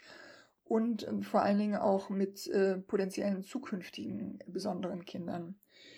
Und äh, ja, allein, man kann sich das vorstellen, allein durch die Tatsache, dass die halt ähm, körperlich und geistig den normalen Menschen ähm, so maßlos überlegen sind, ähm, werden die natürlich sehr, sehr schnell zu einer immensen Gefahr. Das Thema an sich ähm, finde ich, wie bei den anderen beiden Büchern, auch richtig spannend. Es ist auch sprachlich gut gelöst, also selbst diese relativ komplexe ähm, Hintergrundthematik mit der Genetik, das kriegt Mark Ellsberg ganz gut hin, dass er einen da ähm, ganz geschickt ranführt, dass man so den Eindruck hat, eigentlich ähm, versteht man, worum es da geht. Was mir allerdings fehlt in diesem Buch ist dieser persönliche Bezug. Also vielleicht ist es was, wenn man meine Aussage jetzt in fünf Jahren sich nochmal anhört, dass man drüber lacht, weil es äh, vielleicht dann schon einen enormen persönlichen Bezug hat, was wir heute einfach noch nicht wissen. Ähm, aber momentan empfinde ich es so, dass einfach diese, diese Stromgeschichte aus Blackout oder auch diese Datenfrage aus Zero viel näher an meinem eigentlichen Leben dran ist, als es jetzt so eine ähm, gentechnisch äh, manipulierten Kinder wären. Ja, man hat da das Gefühl, dass das noch so ein bisschen mehr so eine Elfenbeinturm-Thematik genau, genau. ist. Ne? Also ich glaube, so Wissenschaftler, die das Buch lesen, die sagen da bei manchen, oh, da ist er aber noch gnädig, eigentlich ist schon alles viel schlimmer. Vielleicht ist es so, äh, ja. Oder so, aber für den Normalo, für den Normalo, also ich meine, zu Strom und Internet haben wir einfach eine ganz andere Verbindung, einfach jeder genau, im Alltag, genau, jeden das Tag. Ist es. Also wie gesagt, vielleicht lacht man mich in fünf Jahren aus für die Aussage, aber momentan ist es so, dass ich das so empfinde, dass es äh, mich eigentlich nicht betrifft. Und es ähm, hat auch einen ähm, wesentlichen, also ein wesentlicher Punkt ist dafür auch, glaube ich, verantwortlich. Und zwar diese, diese körperlichen Fähigkeiten, die ich schon angesprochen habe, die werden meiner Meinung nach zu sehr überzeichnet in dem Buch. Also es sind ja nach wie vor trotzdem Menschen. Und natürlich kannst du diese Menschen meiner Kenntnis nach so züchten, dass die vielleicht besonders gute muskuläre Anlagen haben, dass die vielleicht besonders schnell rennen können. Aber das wird in dem Buch so dargestellt, dass die also Meter hoch springen können. Das kann einfach ein normaler Mensch, selbst wenn er jetzt ideale Voraussetzungen hat durch diese Genmanipulation, kann ein normaler Mensch nicht aus dem Stand irgendwie äh, über einen zwei Meter großen Mann springen. Das geht einfach nicht. Ähm, und das, da bekommen diese besonderen Kinder irgendwie so einen, so einen Alien-Charakter. Ja, oder Superhelden äh, eben. Dann wird es schnell zu, ja, zu Fantasy, so Superhelden, Comic-mäßig. Genau. So ein bisschen genau. das Problem von auch tatsächlich Geschichten ja wie Planet der Affen, wo dann einfach die Affen so schnell super intelligent werden und sprechen, dass man halt sagt, okay, ist unrealistisch. Und das nimmt solchen Geschichten natürlich gern dann so ein bisschen die Dramatik oder die Gefahr, die Sorge, die Angst draus, weil man sagt, naja, so schnell wird es dann auch nicht gehen. Also Ganz anderes Beispiel, kurz äh, Day After Tomorrow. Wie schnell dann dort einfach die mhm. Eiszeit kommt, ist einfach so schnell, dass jeder Zuschauer sagen kann, ja, ist ja nur ausgedachter Quatsch. Weil, also mhm. da tut man, erweist man dann dem Thema Klimaschutz eher einen Bärendienst, indem man da mit so einem Film warnt. Und das ist hier natürlich auch so, wenn man dann schnell so einen Superhelden hat, dann denkt man schnell, das ist irgendwie, ja, Marvel Fantasy, aber nicht irgendwie realistisch. Mhm. Wobei ich mir dann äh, im Nachhinein Gedanken darüber gemacht habe, ob das vielleicht auch ein ganz geschickter Schachzug ist von Ellsberg, das so zu überzeichnen, weil man eigentlich ähm, dadurch in so eine Position gebracht wird, dass man, ähm, genau wie du es jetzt gesagt hast, dass man sagt, das ist eher so Fantasy, das kann ja sowieso nicht sein.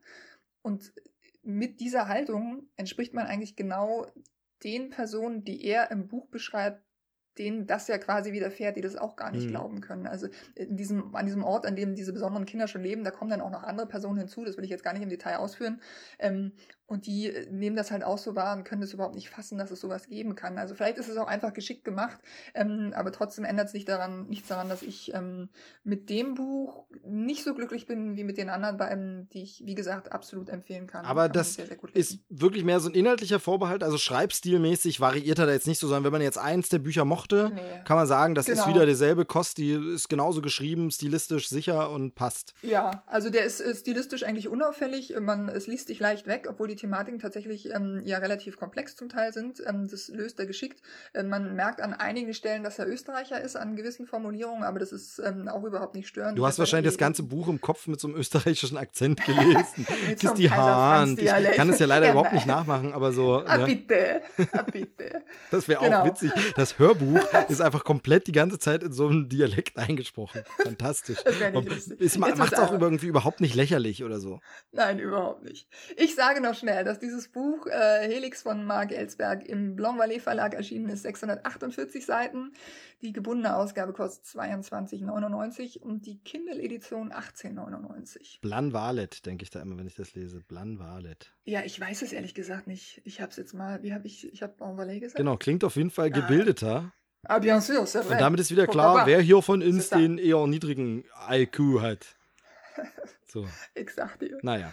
So, wie geht's weiter, Steve? Äh, du kannst ja nicht nur so düstere, ernsthafte Sachen lesen. Ach du Gott. hast doch bestimmt auch was Lustiges. Nein, ganz ähm, ernst. Äh, wir müssen ja nicht immer so tun, als wäre hier überhaupt nichts abgesprochen. Es ist inhaltlich nichts abgesprochen, aber kurz die Themen, die vorkommen sollen. Und du hast auch noch äh, lustige Bücher oder ein lustiges Buch oder hoffentlich lustiges genau. Buch, auf jeden Fall von jemand genau. Lustigen, ein Buch gelesen. Wolltest ja. du ganz, ganz kurz abhandeln, dann macht es doch genau. bitte gleich noch, wenn wir jetzt quasi in der literarischen Ecke sind. Wir sind jetzt auf er dem blauen Sofa im literarischen Duett. Ähm, was gibt es noch jetzt. so bei Druckfrisch und äh, es reicht. Aspekte? Ich fange an. Ich fange einfach an. Das nächste Buch, über das ich ganz kurz sprechen will, ist ein Geschenk von dir, Steve. Und oh. das ah. war es eigentlich auch. Das dritte Buch, das, ich, Super. das zweite nennt sich, nennt sich Bossy Pants und ist von Tina Fey. Äh, Tina Fey kennt man von äh, Saturday Night Live und 30 Rock. 30 Rock. 30 Rock haben wir hier auch schon besprochen im Podcast, wahrscheinlich in der letzten Folge. Flirk, Merk, Irk, Flirk, Tennis. Irk, genau. Ähm, und die Tina Fey äh, hat man zu mögen, beschließe ich jetzt an dieser Stelle. Und die nutzt den Platz äh, in diesem Buch, um äh, ja einerseits so einen Einblick zu geben, was äh, ihre Arbeit bei Saturday Night Live und äh, 30 Rock ausmacht. Ähm, auf der anderen Seite liefert sie aber auch ganz viele private Einblicke.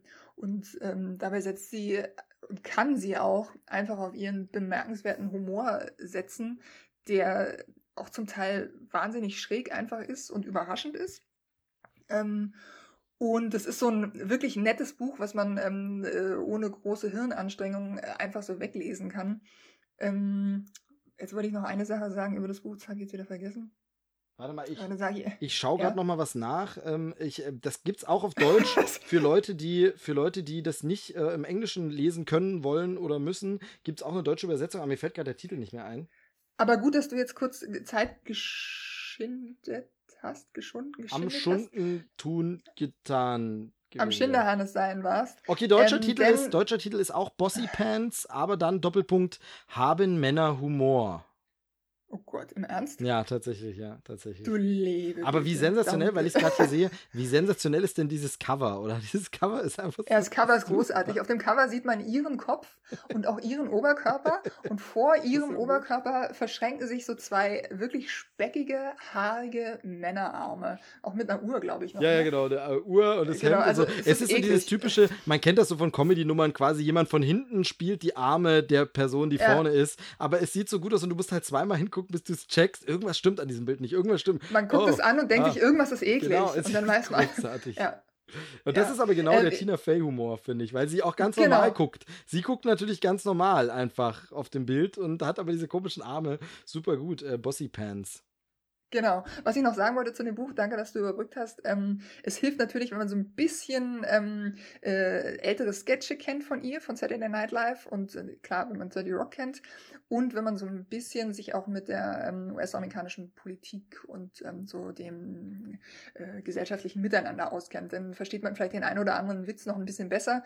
Wenn man da überhaupt keine Ahnung von hat, kann man es aber trotzdem lesen. Dann dacht man vielleicht nicht zehnmal, sondern nur neunmal. Genau, und ich äh, genau. muss noch ganz kurz den Disclaimer dazu geben, warum verschenke ich Bücher, die ich selber nicht gelesen habe. Also ich habe es geschenkt, weil wir eben beide so 30 Rock äh, mochten, mögen und äh, uns darüber mal austauschen, Tina Fey beide großartig finden und ich dann eben gehört habe, das soll ganz nett sein. Selber keine Zeit gehabt zum Lesen, habe ich gedacht, dann verschenkt man es doch weiter. Und äh, es freut mich zu hören, dass du wohl Freude damit hattest.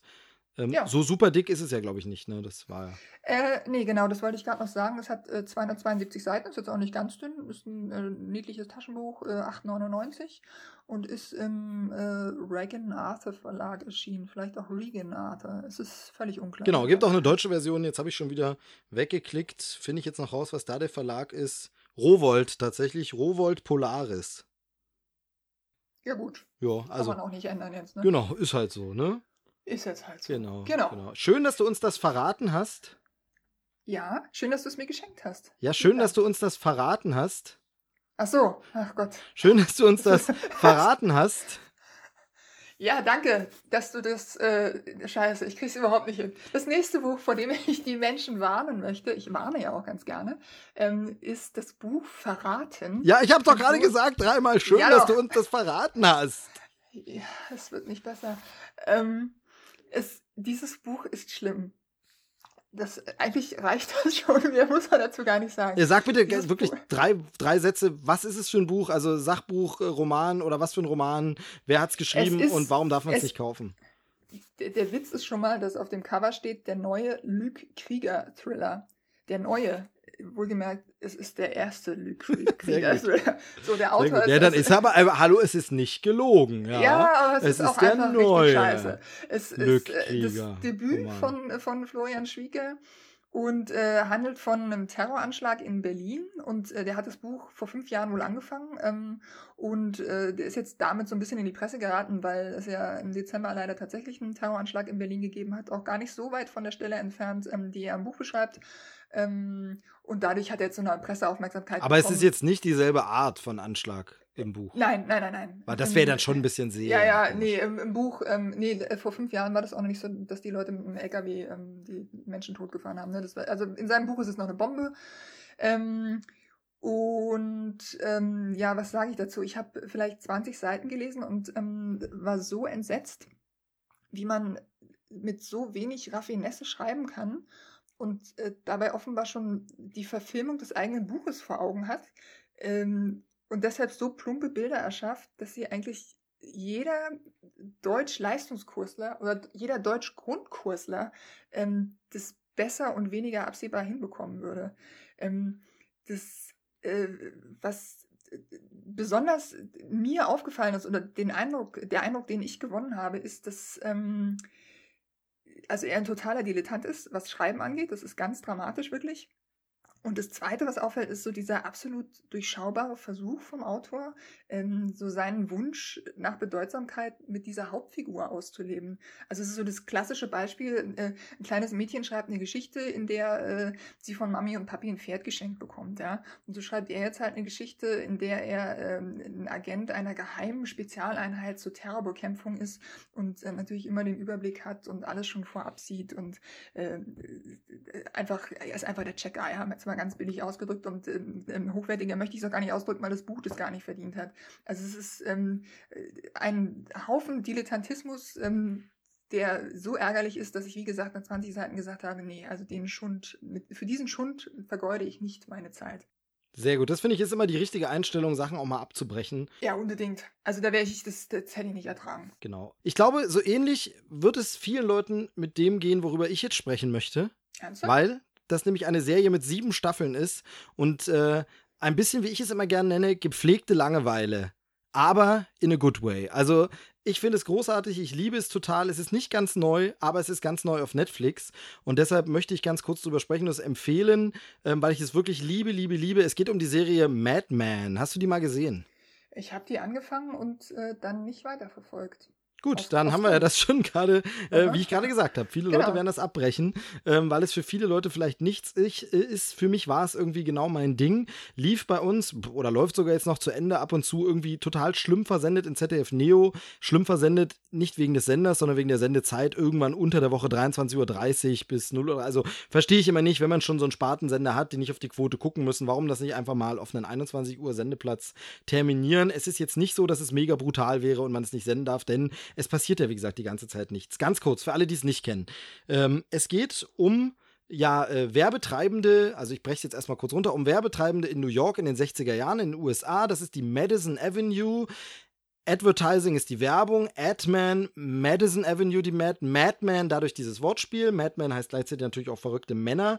Und es geht um Männer und Frauen in den 60ern. Es geht um die USA, es geht um Politik und Gesellschaft, um Gleichberechtigung. Es ist ein Sittenbild seiner Zeit, ein ja großer Entwicklungsroman, wenn man so will. Das sind jetzt alles sehr, sehr große Worte und äh, sehr, sehr hochgestochen. Es ist aber einfach nur unglaublich gutes Erzählen. Was sich Zeit nimmt, was sehr, sehr lange braucht. Wie gesagt, sieben Staffeln, die immer so, glaube ich, um die 13 Folgen haben.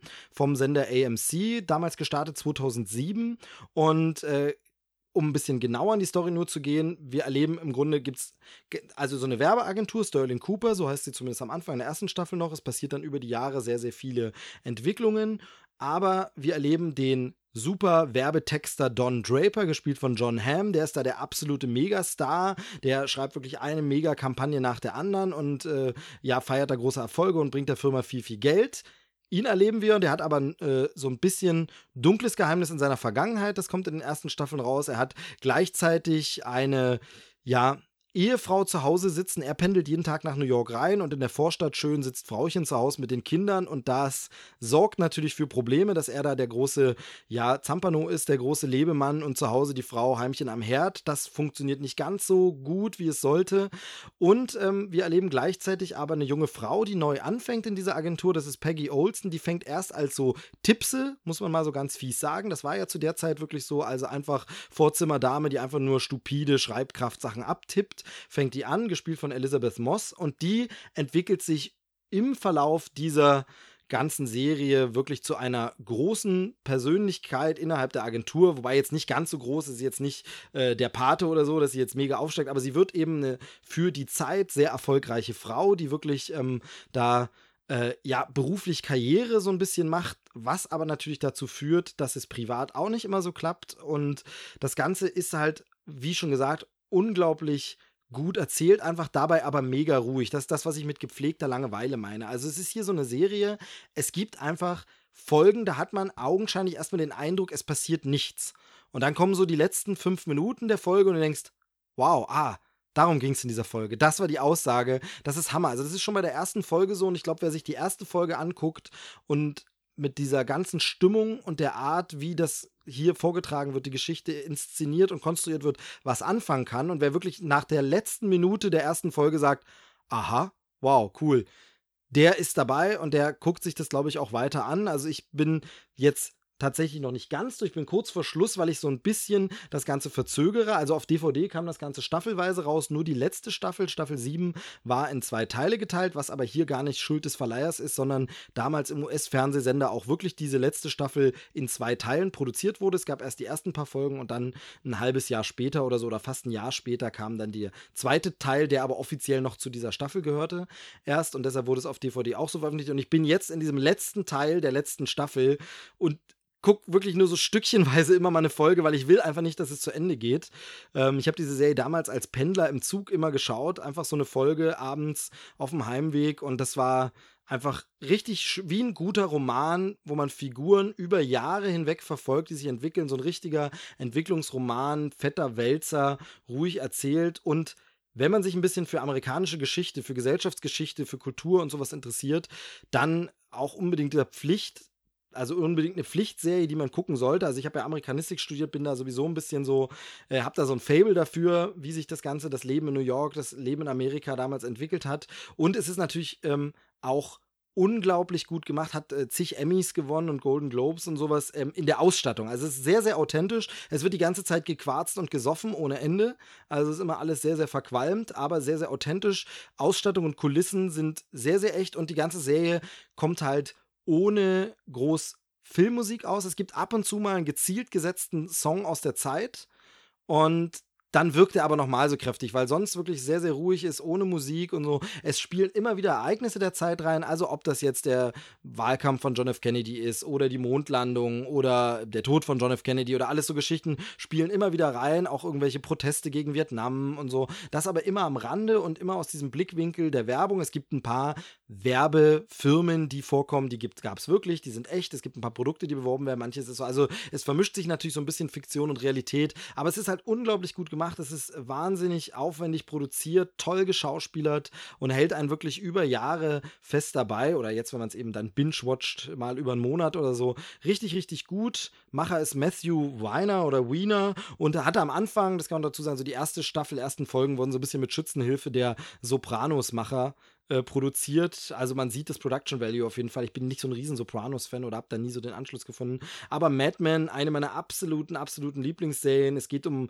ganz, ganz viel und gleichzeitig aber auch um das Kleine und das Große zusammen. Das mag ich und äh, wollte es hier mal glühend empfehlen. Alle Staffeln auf DVD und jetzt eben ganz neu auf Netflix kann man alle Folgen, alle Staffeln gucken, weil bei Amazon war es bisher immer noch kostenpflichtig, noch nicht im Prime enthalten. Also Daher mal die Empfehlung, unbedingt mal reingucken. Alle Staffeln tatsächlich auch, ja? Alle Staffeln sind jetzt direkt okay. drin, genau. Mhm, mhm, mhm. Ja. Na gut, vielleicht nehme ich mir das mal äh, noch vor. Wobei ich ja gerade. Ja, aber wenn du. Ähm, sorry, ich wollte dich auch nicht ab, abwürgen. Nee, genau, nee, aber du, weil du. Sag erst mal deinen Gedanken, dann komme ich drauf zurück. Ich äh, bin gerade dabei, ähm, Better Call Saul zu gucken. Da nee, gut, dann merk dir deinen Gedanken nochmal, dann sage ich ja, meinen erst, weil meiner auch zu Madman gehört. Ähm, du hattest aber gesagt, du hast schon mal reingeguckt und da hat es ja. dann irgendwie nicht, nicht connected. Dann weiß ich auch nicht, ob es dann noch funktioniert. Also. Ja, wobei man das ja nicht sagen kann. Also vielleicht lag das einfach damals an, an der eigenen Stimmung. Also äh, manchmal ja, kann ist es auch so, sein, dass klar, wenn ich eine Empfehlung natürlich. von dir bekomme, dass ich ähm, dann eher bereit bin, mich auf Sachen einzulassen, als äh, dass ich jetzt, als wenn ich jetzt ohne irgend, äh, irgend äh, ohne Vorschusslorbeeren da reingucke. Ja, das ist ja das- immer so. Also genau, wenn man so einen persönlichen Bezug von jemandem mitgegeben hat, der, der einem vielleicht auch sagt, achte mal darauf, dann Mhm. habe ich das auch sehr oft, wo man so sagt, ja, stimmt. Also ich finde es halt also eine wirklich einfach unglaublich gute Geschichte, schön erzählt und äh, man muss sich aber Ruhe nehmen. Ich kenne nur viele Leute, die es stinklangweilig finden. Die sagen, es ist langweilig, da passiert ja gar nichts. Wie gesagt, es gibt keine, Mo keine Musik, es gibt keine Action-Szenen. Es gibt einmal in allen Staffeln, aber das will ich nicht spoilern, einen Action-Moment und der ist sehr, sehr absurd, aber sehr, sehr cool. Ähm, und ansonsten gibt es nie Action, es ist sehr viel Gerede. Es wird äh, sehr viel rumgemacht. Also äh, Don Draper ist jetzt nicht so der treueste äh, Ehemann, aber das kann man sich vielleicht aus dem, was ich vorhin meinte, schon so ein bisschen denken. Und ähm, ansonsten, es erinnerte mich ein bisschen an Zeiten des Aufruhrs. Also da gibt es so ein bisschen Parallelen, ähm, insbesondere aber auch an den Roman. Also ich habe den Roman Zeiten des Aufruhrs dann später irgendwann mal gelesen und fand da finden sich so Elemente, die man bei Mad Men hat, auch wieder. Würde mich wundern, wenn die Mad Men-Macher das nicht auch so ein bisschen im Hinterkopf hatten. Mhm. Wobei ich glaube, Zeiten des Aufruhrs in 50ern, also noch ein bisschen früher spielt und da das ganze Thema Mann-Frau, Emanzipation und Ehe noch ein bisschen anderes ist. Mhm.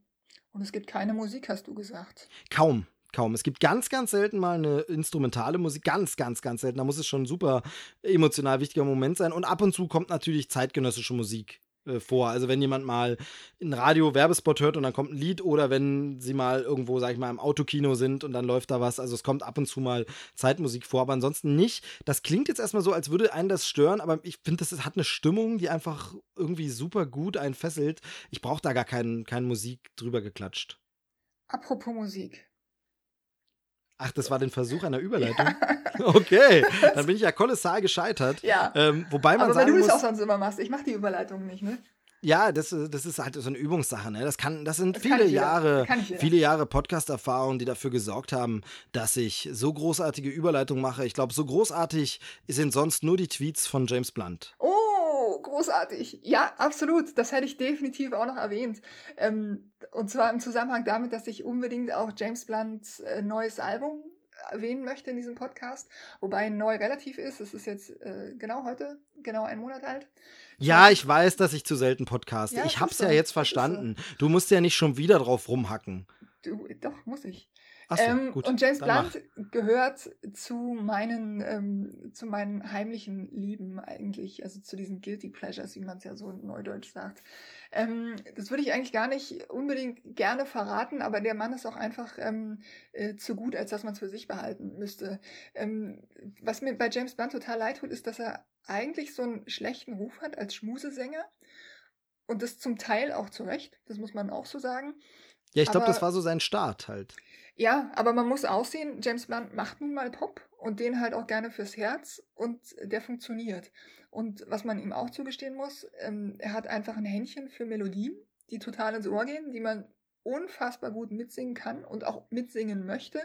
Und äh, ganz ehrlich, man hört auch sehr, sehr oft an vielen, vielen anderen Stellen viel, viel schlechtere Texte als die von James Blunt. Also ich kann ähm, mit einigen kleinen Ausnahmen, ein, einzelne Songs sind sicherlich verzichtbar von ihm, aber im Großen und Ganzen ähm, kann ich diesen Mann empfehlen und höre den extrem gerne. Und ich habe es ganz oft so, dass ich, wenn ich am Computer sitze und äh, Arbeiten mache, bei denen ich jetzt nicht Texte verfasse, sondern andere Dinge, dass ich dann im Hintergrund James Blunt höre, weil es einfach wunderschöne Melodien sind, die einen ähm, nicht zu sehr beanspruchen, aber wunderbar unterhalten. Und ähm, genau, dieser Mann hat jetzt ein neues Album rausgebracht. Ähm, das heißt The Afterlove, ist bei Atlantic Records rausgekommen, kostet als CD 12,99, als Vinyl 22,99 bei Amazon. Und ähm, das ist das Album ist ein bisschen experimenteller als die früheren Alben. Also es ist jetzt nicht so ganz nur der Schmusepop, wie man ihn von, von ihm kennt. Aber der fügt sich, das Album fügt sich wunderbar ein in, ähm, äh, in die anderen Alben, die er in den vergangenen Jahren abgeliefert hat. Und kann man äh, ohne jedes Problem in einem Rutsch durchhören. Und der Grund, weshalb ich mir eigentlich diese Platte gekauft habe oder weshalb ich mitbekommen habe, dass er ein neues Album rausbringt, ist, äh, wie du es gesagt hast, dass äh, der Mann auf Twitter unterwegs ist und ähm, alle, die glauben, Ryan Reynolds wäre auf Twitter der Gott und hätte das Internet gewonnen, der irrt sich, denn James Blunt ist einfach, er, er, er ist einfach Master auf Twitter, würde ich behaupten. Der Typ ist so unfassbar lustig. Ja, und Ähm, vor allem hat er es natürlich eigentlich aus einer schwierigeren Position, denn Ryan Reynolds findet ja jeder geil. Den mag ja Genau, jeder, den ja, findet jeder ja, lustig genau, und witzig und feiert mit dem ab und gibt sich quasi ständig Internet-High-Fives. Ja, James genau. Blunt ist aber, wie du schon sagst, als Schmusesänger verschrien. Mhm. Mag keiner, wird gern gesagt, öh, ist ja furchtbar, wird gern mal als Gag für schlechte Musik genannt, Mhm. wenn man irgendwo einen Witz machen will. Aha. Oh mein Gott, das ist ja schlimmer als das neue James Blunt-Album. So.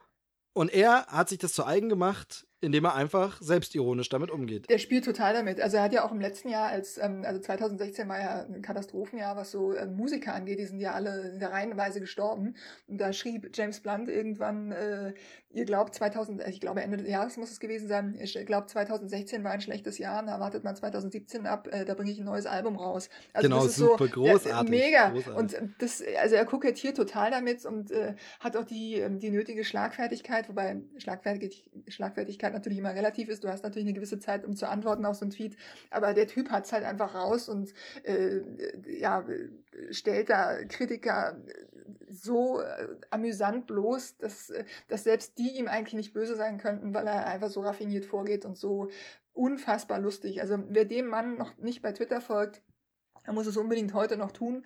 Äh, man findet ihn da unter seinem realen Namen James Blunt einfach hintereinander weg äh, runtergeschrieben. Äh, es lohnt sich definitiv. Also Mega sympathisch auf jeden Fall ja. und ähm, auch seine Auftritte im deutschen Fernsehen hier teilweise bei Zirkus Halligalli und so, da ähm, hat er ja auch so irgendwie singt deutsche Songs oder so, irgend sowas war da ähm, auch ganz lustig. Also das habe ich nicht gesehen. Ich gucke Ja, YouTube, einfach mal YouTube.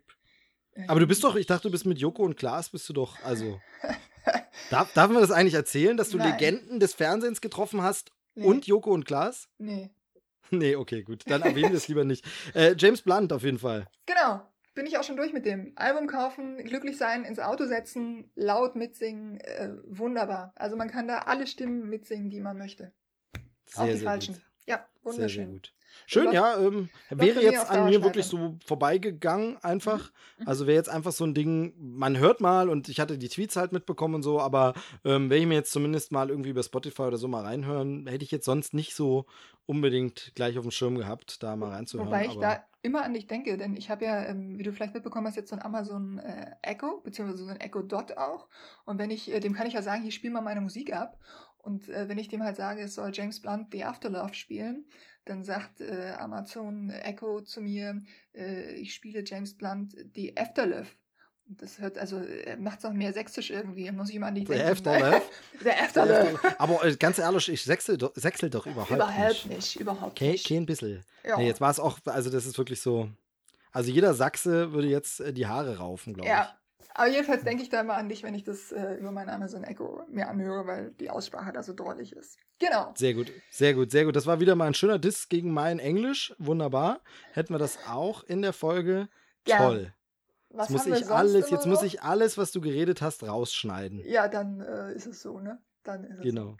Was ja, haben wir sonst äh, noch so? Du willst auch noch Dinge irgendwie erzählen, ne? Bevor du, ich auch noch Dinge man, erzähle. Man kann ganz kurz, wir haben ja wirklich sehr lange nicht und wir kommen ja nicht, also äh, Presseverfügung hatten wir uns gesehen bei Guardians, aber du warst ja sofort mega wieder in Eile, wir konnten gar nicht richtig plaudern ja, hinterher. Stimmt. Stimmt. Ähm, das war irgendwie, du bist ja so mega busy irgendwie. Wie gesagt, du möchtest ja, möchtest ja, wie gesagt, über deine Begegnung mit den Fernsehlegenden nicht sprechen. Dann ich habe einfach Hunger und muss nach Hause. Das ist die, Wahr die Wahrheit. Ach so, das ist die Wahrheit. Okay, okay. Weil das hätte ich schon gerne, da hätte man ja nochmal sagen können, welche Fernsehlegenden jetzt wirklich nett sind und welche nicht. Aber, aber das interessiert doch wirklich überhaupt niemanden.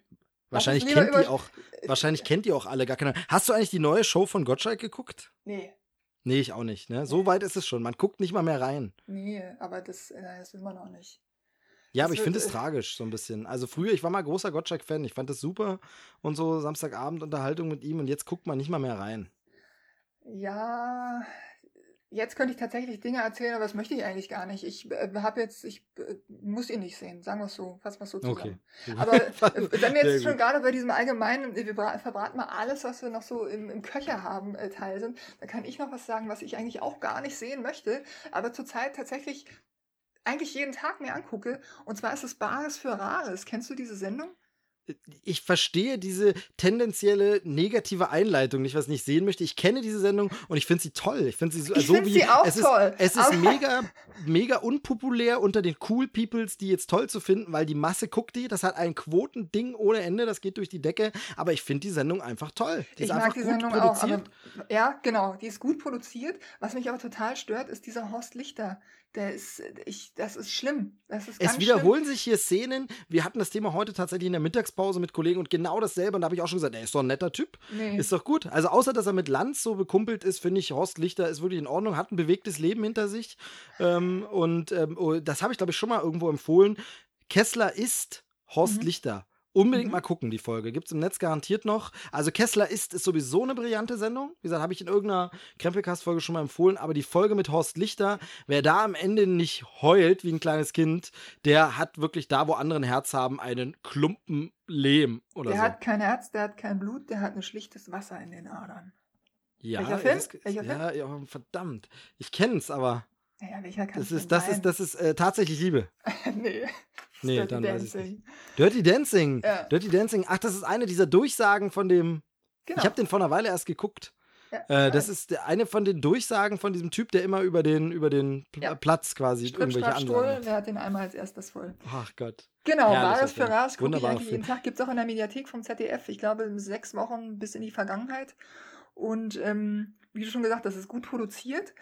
Was ähm, mir ganz extrem aufgefallen ist, als ich neulich durch Zufall mal, ich weiß gar nicht wo gelandet bin, bei RTL 2 oder was, da gibt es im Grunde genau dasselbe Sendungskonzept, aber halt einfach äh, so, wie es RTL 2 halt machen würde und auch tut. Und es ist unerträglich. Im Grunde genau dieselbe Geschichte. Ein Mensch kommt an, stellt sein, äh, sein Objekt, was er veräußern möchte, vor, Schmuck oder eine Antiquität oder was auch immer, ähm, lässt es schätzen und dann äh, verkauft er das an oder versucht es an fünf Händler zu verkaufen. Meinst du den Trödeltrupp? Nee, das ist noch was anderes. Nee, ne? Aber es nee, gibt ja nee. viele dieser Sendungen. Es gab ja auch im bayerischen äh, Fernsehen war das, glaube ich, immer hier Kunst und Krempel ging ja auch Genau, in die Richtung. Genau, Also, das, aber das hat ja auch Niveau, das kann man auch gucken. Aber das auf RTL Ja, aber 2, ich finde halt- schlimm. ich finde, halt, jetzt versuchen sie ja, weil das ist ja wirklich ein absoluter Quoten-Mega-Hit. Also das geht durch die Decke, keiner kann sich so richtig erklären. Liegt es an Horst Lichter? Meine These Nee. ist, es liegt einfach an den tollen Verkäufern, nee, Käufern, an den, an den Händlern. Die sind Auch. einfach, das sind Mhm. einfach Typen, die sind einfach Schiebt super gut 80 gecastet. Euro genau, der gibt immer 80 Euro. für den Prügel. Und, und das ist sehr, sehr gut. Ich mag ja den, den, den, den, den, jungschen Typen hier, Fabian oder Ja. wie er heißt, den finde Ja, ich ja, super sympathisch, super nett. Ähm, und die anderen sind halt auch alle irgendwie kultig. Ähm, ist auch manchmal, wenn dann mal einer wechselt, auch manchmal nicht so gut die Folge, wenn dann nicht alle da sind aus der Urbesetzung. Jedenfalls, das wird ja momentan gerade massenhaft kopiert und gibt es gerade in ganz vielen Dingen und ich glaube, dass man halt eben nicht verstanden hat, warum diese Sendung funktioniert. Jetzt denkt, es ist nur dieser Krempel. Aber der ist es gar nicht. Mhm. Ähm, mein, mein Podcast heißt auch Krempelcast und trotzdem geht er nicht durch die Decke. Also das ist das allein ist es nicht. Was? Man braucht schon ein paar coole Typen dabei und ein paar coole so ein Gemacher. Zum Beispiel richtig schlimm ist jetzt auch äh, Steven Gätchens Krempel-Quiz. Also da geht es jetzt um irgendwelchen alten Schrott und dann wird aber im Quiz geraten, wie viel ist es wert. Und wo ich sage, nee, wenn ich eine Quizshow sehen will, schaue ich eine Quizshow. Hier geht es um was, also man guckt es ja wegen dem äh, äh, Tünnis von, vom Dach, den man da einfach nochmal sehen will und äh, was der dann vielleicht wert ist und denkt dann, man hat es vielleicht auch selber, also ganz komisch. Neueste Kopie habe ich jetzt tatsächlich vorgestern gesehen. Nee, gestern war es im, im Fernsehen, gibt es jetzt äh, kaputt und zugenäht. Da ist jetzt Eva Breuer oder wie sie heißt, die war vorher bei äh, auch so einer RTL 2 äh, Willkommen im Glück zu Hause, renovier dich äh, glücklich Sendung. Und die macht äh, jetzt da, also die, da kommen Leute genauso mit Zeug an wie bei, wie bei Bares für Rares, aber das hat alles so einen Macke, einen Schaden, einen Hau weg und kann dann entweder verhökert oder renoviert, äh, aufgewertet und äh, umgearbeitet werden. Ich langweile mich. Hm? Ich langweile mich. Das war okay gemacht, das sah auch vom Stil alles ähnlich aus. Ich weiß gar nicht, ob da nicht vielleicht sogar dieselbe Produktionsfirma steht. Das war okay. Aber wie gesagt, wenn da noch das Quiz-Element reinkommt, wie beim Gätchen, dann ist irgendwie vorbei, wo ich dann sage, ach, komm. Will keiner Muss- sehen, ne? Ja, also irgendwie reiten sie das Thema jetzt tot, wie so oft im Fernsehen, aber äh, Bares für Rares ist super. Wie gesagt, es guckt die Masse und es ist schon wieder unpopulär, es cool zu finden. Aber ich, ich fand es schon cool, bevor es cool war. Als es noch in den kleinen Clubs äh, aufgenommen wurde, haben Genau, wir schon genau. nicht. Nee, tatsächlich lief das ja mal äh, erst äh, irgendwie nur auf so einem so einem Sendeplatz und jetzt mittlerweile wird es einem ja um die Ohren geballert. Äh, Vorabend auf ZDF Neo, Nachmittag äh, bei ZDF. Und ähm, ich finde nur eine Sache, die mich immer enttäuscht, das habe ich auch schon mal irgendwo erzählt. Im Vorspann ist immer so eine He-Man Masters of the Universe Actionfigur zu sehen. Ja. Und ich habe noch nie eine Folge gesehen, wo mal so eine geilen Actionfiguren dabei waren. Es ist ab und zu mal, ist mal ein Flipperautomat dabei, da kam dann der Folge aber auch raus, das sind hier nicht die richtigen Händler dafür, tschüss. Es ist mal vielleicht ein cooles Spielzeug dabei, aber dann muss es schon wirklich Metallspielzeug aus den 1920er Jahren sein, mit Originalverpackung, dass es geht. Aber so diese coolen Actionfiguren der 80er kommen gar nicht vor und das finde ich mich immer so ein bisschen betrogen vom Vorspann. Äh, Ja. Gut, ist dir wieder egal. Das ist mir tatsächlich vollkommen egal, zumal ich gerade nachgedacht habe, welche Spielzeuge da schon zu sehen waren. Und es sind nicht nur Metallspielzeuge aus den 20ern. Ja, es ist auch mal ein, es ist, das, ist, das ist auch das Spannende an der Sendung, dass er halt so komplett bunt gemischt ist. Ja. Ähm, einerseits vom Wert her, dass, dass, wirklich richtige Kostbarkeiten angeschleppt werden ähm, äh, und halt aus den verschiedensten Bereichen, also äh, Schmuck oder halt Spielzeug, wie du sagst, oder Möbel oder was nicht alles. Also es ist genau und auch super interessant halt super interessant auch, wie es geschnitten ist halt immer. Wenn dich genau. ein Produkt nicht interessiert, dann fangen sie, reißen sie die nächste Story an und du, du kannst nicht wegschalten. Es ja. ist einfach, ja. es fängt dich, es ist super gemacht. Ich finde, eine Sache ist so ein bisschen, was mir zu sehr überinszeniert ist, ist dieses, wie sie dann alle anstehen und was vorstellen, wo ich sage, das ist niemals so. Da kommt natürlich ein Kandidat hin und äh, da hatten wir uns eben heute Mittag auch unterhalten äh, mit dem lieben, lieben, Kollegen Markus, Grüße an der Stelle, der eben auch gesagt hat, das ist ja, also es ist ja absurd, keine Produktionsfirma der Welt würde die Leute da sich so blöd anstellen lassen. Da steht im Hintergrund immer derselbe derselbe Typ mit derselben Lampe. Ähm, das ist so ein bisschen, warum muss man das immer so faken? Also, das finde ich immer so ein bisschen schade. Okay, nenn mich total naiv, aber ich hätte das jetzt nicht als gefaked äh, erkannt. Naja, es stehen halt öfter mal dieselben Leute hinten an. Ist das so?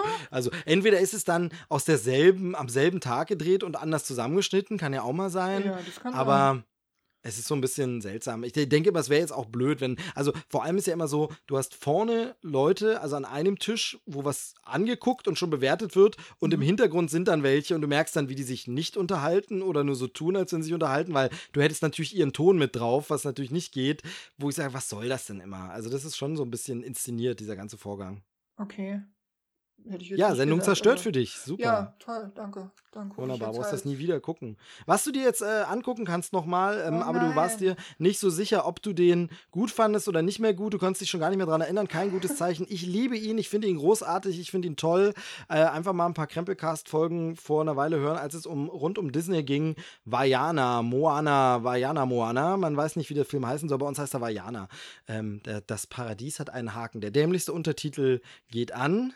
Disney mal wieder. Er ist jetzt auf Blu-ray draußen und vor allem Blu-ray 3D. Ich hatte im Kino nicht das 3D-Vergnügen, habe es jetzt mir zu Hause äh, auf 3D, in 3D angeschaut und oh, herrlich. Diese ja, Inselwelten, das Wasser, die Palmen, der Wind, das Wetter, Sterne, alles super toll animiert. Also man erwartet das natürlich von einem aktuellen Disney-Film, Animationsfilm noch dazu, aber es ist so toll, wie man in diese Welt eintaucht großartig, macht den Film noch mal ein Stück besser, ist richtig, richtig klasse. Und der Film selber, meiner Meinung nach, der beste Disney-Film seit vielen, vielen, vielen Jahren, ähm, muss sich hinter den großen Klassikern, wie wir haben es heute schon besprochen, Schön und das Biest, dem alten nicht verstecken. Ist richtig gut, ist meiner Meinung nach sehr viel besser als Frozen. Ähm, Frozen ist ein sehr guter Film, der aber unglaublich verliert, wenn man ihn mehrfach guckt. Vajana habe ich jetzt ungefähr tausendmal geguckt, äh, Nachwuchs sei Dank und ist einfach so toll geschriebener, mit so schönen Songs, wunderbarer Film, dass man einfach äh, den immer wieder gucken kann. Ganz super, äh, großartig, richtig toll. Und der Blu-ray lohnt sich, weil eben 3D richtig gut und es ist dieser Kurzfilm mit drauf, der im Kino davor zu sehen war, Inner Workings. Mhm. Falls du dich an den noch erinnerst, ja, ja, der klar, ja für mich ja. das bessere alles steht Kopf war. Einfach die schönere Variante von diesem, wie ist das Innenleben des Menschen im Kurzfilm, sehr viel besser als dann Alles steht Kopf, den ich ein bisschen überbewertet fand. Aber das und, haben wir ja alles schon besprochen, oder? War genau, genau. Und es ist dieser, es ist ein neuer Kurzfilm drauf mit Maui und Moana, der wirklich einfach nur so ein klassischer Cartoon ist. Also da gibt es ein bisschen Slapstick-Humor, ein bisschen, aber der ist lustig animiert und gut gemacht. Aber was sich wirklich lohnt, ist das Bonusmaterial, wenn man so wie ich auf diesen ganzen Hawaii, Polynesien, äh, Kulturkreis steht und das alles interessant findet. Da sind echt tolle, auch lange Dokus mit drauf. Also wo es wirklich ähm, einfach sich die Inselkultur nochmal gezeigt wird, wo die Filmemacher hingereist sind und sich Sachen haben vorstellen lassen. Wirklich so ein Blick hinter diese ganze Welt nochmal, wenn man irgendwas damit anfangen kann, mit Polynesien, Maori-Kultur, äh, Hawaii und dem ganzen Gedöns, dann äh, lohnt sich das hier richtig, wirklich die Dokus nochmal zu gucken. Ähm, toll. Und eine Doku zur Musik ist auch dabei, die ist ja so klasse von Lin Manuel Miranda. Aber jetzt habe ich schon zu viel dazu gesagt. Lohnt sich jedenfalls. Tolles Blu-ray-Paket. Fand ich super. Schön. Ja. Ja. Dann so, und sonst? Kann, sonst könnte ich jetzt noch was äh, erzählen über ein, äh, ganz kurz auch über ein Kinderbuch. Das ja, das passt ja. Wenn wir gerade einen Kinderfilm im weitesten Sinne hatten, dann genau. passt es doch. Kommen wir jetzt zum Kinderbuch. Und zwar ist es ein, ähm, es ist heute erschienen, am 24.04. und heißt Herr Tukan, Herr Tukan und ist von Verena Mahnhardt geschrieben. Das äh, ist eine sehr, sehr liebe und gute Freundin von mir. Und die Illustration dazu hat Pascal Frank gemacht, den kenne ich nicht, den Herrn. Das ist, ähm, muss ich einmal kurz schmulen hier äh, wo hatte ich es mir dann rausgesucht? Es hat, glaube ich, 48 Seiten nur. Das ist ein Buch für kleinere Kinder, also vielleicht so, ähm, also auf jeden Fall zum Vorlesen noch, drei, vier, fünf. Genau, aber das 48 Seiten schon ist schon ordentlich. Also das ist jetzt nicht hier so, Madonna bringt ihr Kinderbuch raus mit ja, äh, 15 wobei, Seiten. Also. Wobei auf jeder Seite eigentlich äh, vier, fünf Zeilen sind. Also so ein klassisches. Ja, trotzdem, aber trotzdem. Ja, es ist, also. ist ein klassisches Vorlesebuch mit ähm, wirklich schönen, ähm, schönen Grafiken. Also es hat der, der ähm, Partner da von der Verena äh, wirklich toll umgesetzt, kunterbunt, ähm, niedliche Figuren und ähm, was man auch sagen muss, die Geschichte ist einfach ähm, extrem süß. Äh, es geht um diesen Herrn Tukan und ähm, ist ein Vogel, falls jemand nicht weiß, was ein Tukan ist. Und dieser Vogel hilft ähm, den anderen Bewohnern des Urwalds, äh, wenn die in der Klemme stecken und äh, die Art und Weise, wie die in der Klemme stecken, ähm, ja, die sind, das ist einfach wahnsinnig süß. Also hat die Verena unheimlich niedliche Ideen entwickelt, was für ein Problem denn so ein Affe haben könnte zum Beispiel. Und dieser Herr Tukan kommt also immer zur Hilfe und löst diese Probleme, bis er eines Tages einmal nicht kommt, als er gerufen wird. Ja, und woran das liegt, das erfährt man, wenn man Herr Tukan, Herr Tukan von Verena Mahnhardt kauft, erschienen im Oettinger Verlag. Und genau, gibt es ab heute und kostet, lass mich einmal kurz schauen, 9,99 Euro. Ist, ähm, ja, das ist doch super. Ich finde, genau. das passt preislich. Und ich finde, ähm, dieser Werbeblock darf dann auch mal sein, also gerade wenn man Freunde hat mit so Projekten, man weiß das ja, man kennt es ja beim Podcast genauso, man will, dass es ein bisschen vorankommt, man will mal auf Sachen aufmerksam machen und es ist ja vor allem so, es gibt so viel da draußen, gerade jetzt beim Buchmarkt, ist echt krass. Also Buch, du kannst ja wirklich nicht in einen Buchladen gehen und dich wirklich ordentlich ohne eine Beratung, also das ist einfach unfassbar, was es da alles gibt. Und von mhm. daher finde ich es dann immer schön, wenn man so, da ist wieder so ähnlich wie mit den Serientipps, was du vorhin meintest, wenn man dann wirklich von jemand das empfohlen bekommt, ist doch nochmal was anderes. Und von daher äh, schöne Sache, werde ich mir auf jeden Fall mal anschauen, weil ich hätte da eventuell äh, einen Zielgruppe. Kandidaten in der Familie, der sich für sowas interessiert. Ach so, sie wird sich freuen. Genau. Hat auch ein schönes Format, hat auch eine wunderschöne Farbe. Grün ist ja meine Lieblingsfarbe. Es ist grün, es ist circa 20 mal 20 Zentimeter groß, passt also auch in kleine Kinderhände.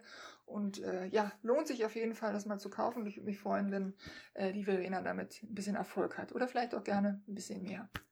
Ja, das wäre gewesen. Logik. Das wäre es gewesen. Genau. Ich weiß gar nicht, ob es noch sowas gibt. Also, wie gesagt, wir haben jetzt wirklich sehr lange nicht miteinander gesprochen, ob es noch irgendwas gibt, worüber wir unbedingt noch sprechen müssen. Aber äh, das war jetzt schon wieder eine ganze, ganze Menge und ähm, ich kann auch langsam wirklich dich nicht mehr ertragen. Ja, geht mir ähnlich. Aber weißt du, was ja. man auch überhaupt nicht ertragen kann? Deutschen Pop. Die singen ja nur über Menschenleben, tanzen Welt. Darüber hätte man eigentlich wahrscheinlich noch sprechen müssen. Aber vielleicht ist es auch schon zu spät. Ich weiß nicht, ob man darüber noch sprechen muss oder kann, denn ich muss ganz ehrlich sagen, auch so gut der Beitrag war, es geht natürlich ganz kurz um Jan Böhmermanns äh, Eier aus Stahl, ist das Ding meine Frage, also ich verstehe nicht, warum man sich da so rein verbeißt, warum man da jetzt wirklich, also es wäre für mich jetzt nicht das oberste Feindbild dieser Tage, aber gut, du kannst dich natürlich auch nicht in so einer fortlaufenden wöchentlichen Sendung immer nur mit Erdogan und äh, Co. anlegen und äh, Varoufakis, sondern irgendwann sagst du dann auch mal, okay, es geht mal eine Spur drunter. Er hat mit allem recht, passt alles, aber wie gesagt, wäre mir jetzt nie so ein Anliegen, da so eine, äh, ja, John Oliver-eske Abhandlung darüber zu machen, über deutschen Pop. Ja, ist halt so. Ja, vielleicht bist du nicht äh, äh, ausreichend gezwungen, dich damit zu befassen. Also ich kann es total nachvollziehen, weil ich einfach aus meiner Zeit als Musikautorin weiß, mit wie viel absolutem Schrott du dich befassen musst. Und da ähm, kriegst du einfach das Brechen und da hat er mir in vielen, vielen Punkten aus der Seele gesprochen.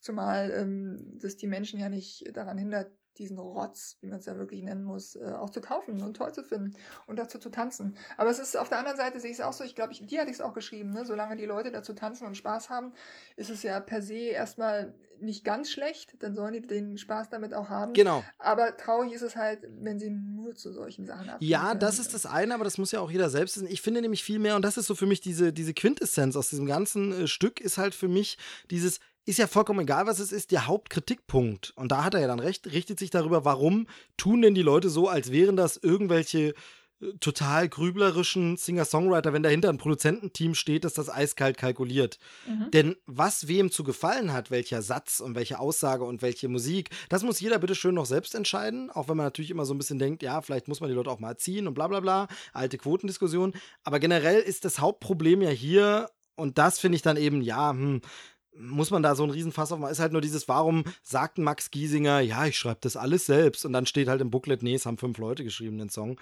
Ähm, das ist ja so, und da ist dann so ein bisschen die Frage, das sind ja zwei verschiedene Baustellen. Also die Musik gut finden ist bitteschön Geschmack. Ja, manche Leute, sehr, sehr viele Menschen haben schlechten Geschmack, das ist halt so.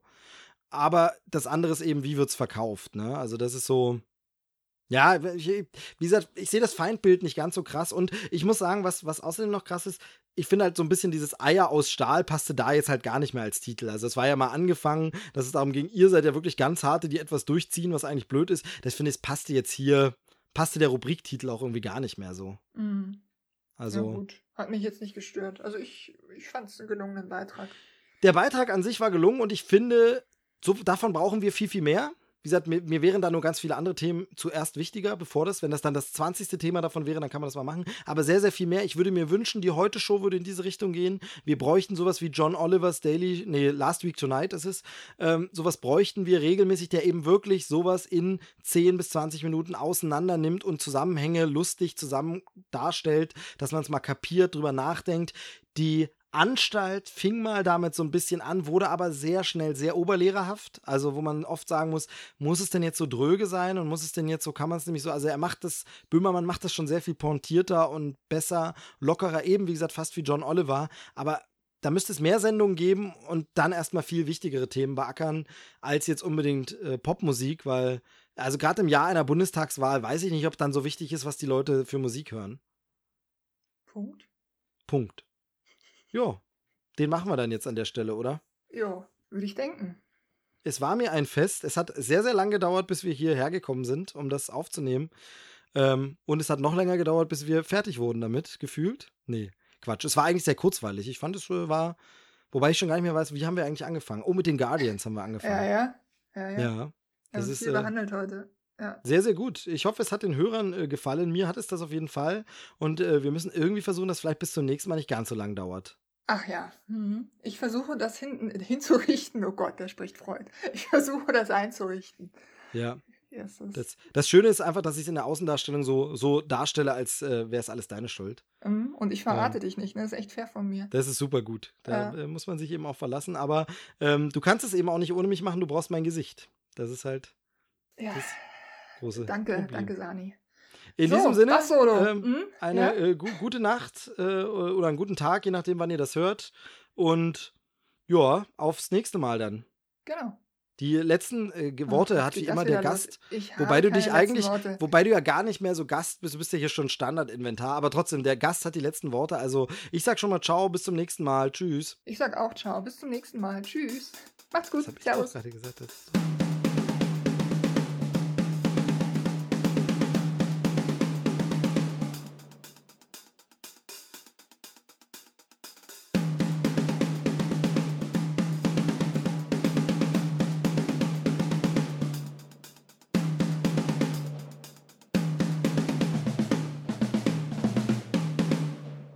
ich würde jetzt Stopp drücken. Ego. Nein!